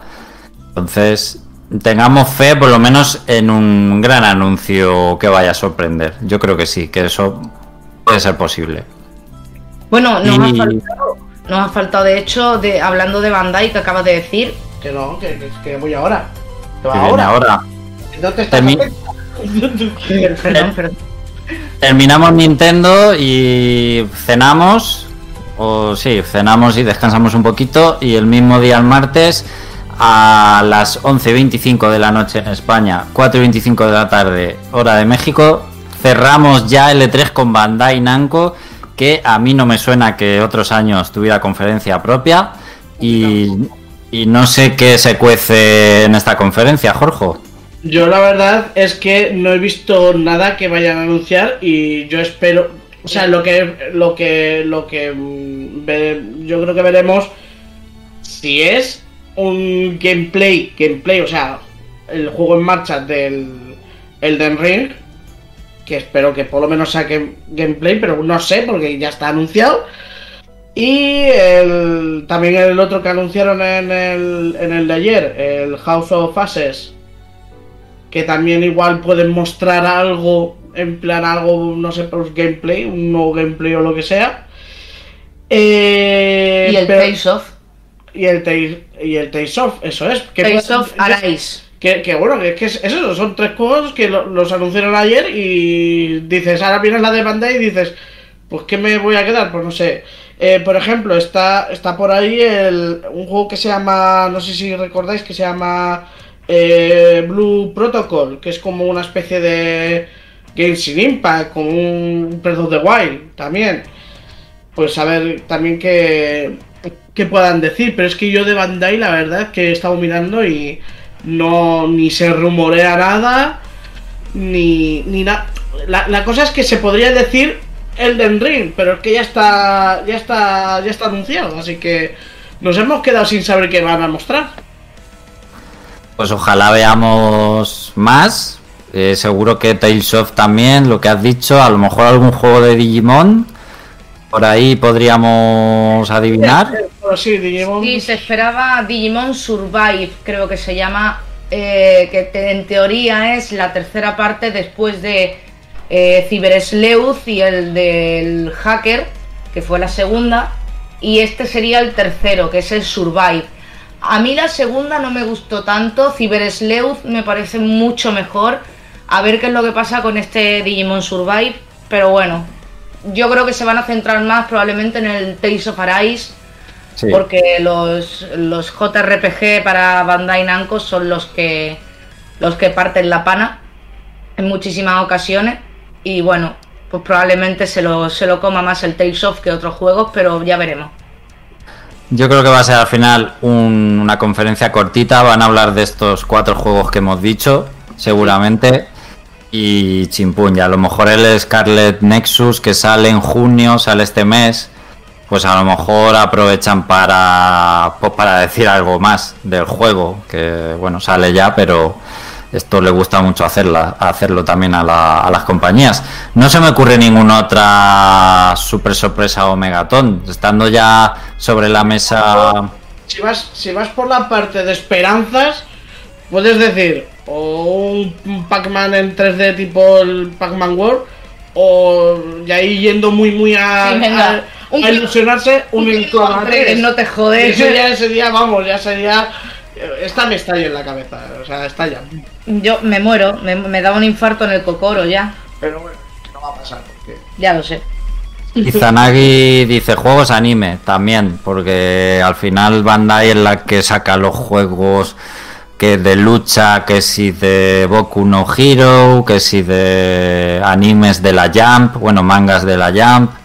Eh, yo que sé, el Captain Subasa lo ha sacado. Eh, no me acuerdo ahora de más, pero ha sacado un porrón. No sé si Jujutsu Kaisen a lo mejor sacan ahí un juego también de lucha. Tiene de Bandai también, sí. Naruto siempre está ahí. Pues bueno, pues a lo mejor eh, sí que vemos algo de eso. Y bueno, pues ya, ya hemos terminado, ya hemos llegado al final. No está mal. Hemos durado como una conferencia doble. Sí, más, más que una conferencia, más de dos horas y media. Sí, sí. Pues ya verás cuando tengamos que resumir. Sí, ¿eh? la semana que viene vamos a hablar. A toda, a toda pastilla. ¡Anuncia juego, rápido! ¿Qué tenéis? Eh? Yo voto Bueno, porque la semana que viene, cuando resumamos L3, si queréis, nos pongamos en 2.0 y nos veamos las caras. ¿Qué os parece? bueno, eso es que lo tenemos que ver a nivel técnico, entonces no podemos prometer nada a la gente. Ah, es verdad, pero para eso tendría que decir José Carlos, que es el encargadito aquí. Por eso, por eso, por eso lo estoy diciendo. Ha desaparecido en combate. Yo he hecho fading en cuanto he oído eso. he hecho Bueno, eso lo, eso lo, lo comentaremos. Pero eh, Rhys Stay nos dice: Pues ya que se puede soñar, me gustaría ver algo de Earthbound. Pues ahí, la conferencia de Nintendo. Y nada, que nos vamos a. Que nos vamos a despedir. No sé si queréis decir algo así de últimas o decir algo. Pues ya está, nos vamos a cenar y a dormir. Que si no hay nada, si no se va a anunciar nada más interesante que Elden Ring, que podemos decir que Amazon ha ganado el E E3. Hemos Amazon. Sí, sí. Ah, vale, por la por el Summer Festival, que estaba era, de, era- era de Amazon, ¿no? patrocinado por Amazon, sí señor. Claro, pues ha, ganado, ha ganado Amazon. Ah, Pues sí, lo diremos. Lo diremos. Si lo más interesante ha sido el del ring, ha ganado Amazon el de 3, ya está. Bueno, que en unos minutitos ya sabéis que empieza la de Coach Media. eh, quedan 20 minutos en este instante. Y ahí pues un poco... Bueno, pistoletazo del E3 ya vamos a decir que se ha dado, pero ahí la primera conferencia tocha es esa. Pues nada, gente, que gracias por aguantarnos más de dos horas y media, todos los que nos estéis escuchando en directo o diferido.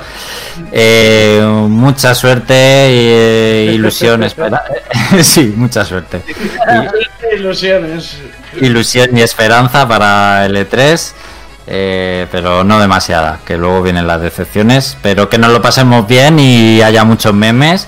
Los memes siempre hacen todo más divertido, aunque no hayan salido tus juegos favoritos o no se cumplan tus promesas, así que tirar mucho de los memes eh, y a ver qué nos inventamos la semana que viene para resumir todo lo que pase. Eh, gracias a José, Félix, eh, Yuri, Jorge Spy por estar aquí esta tarde. Y nada, gente, que nos vemos la semana que viene. Hasta luego. Adiós.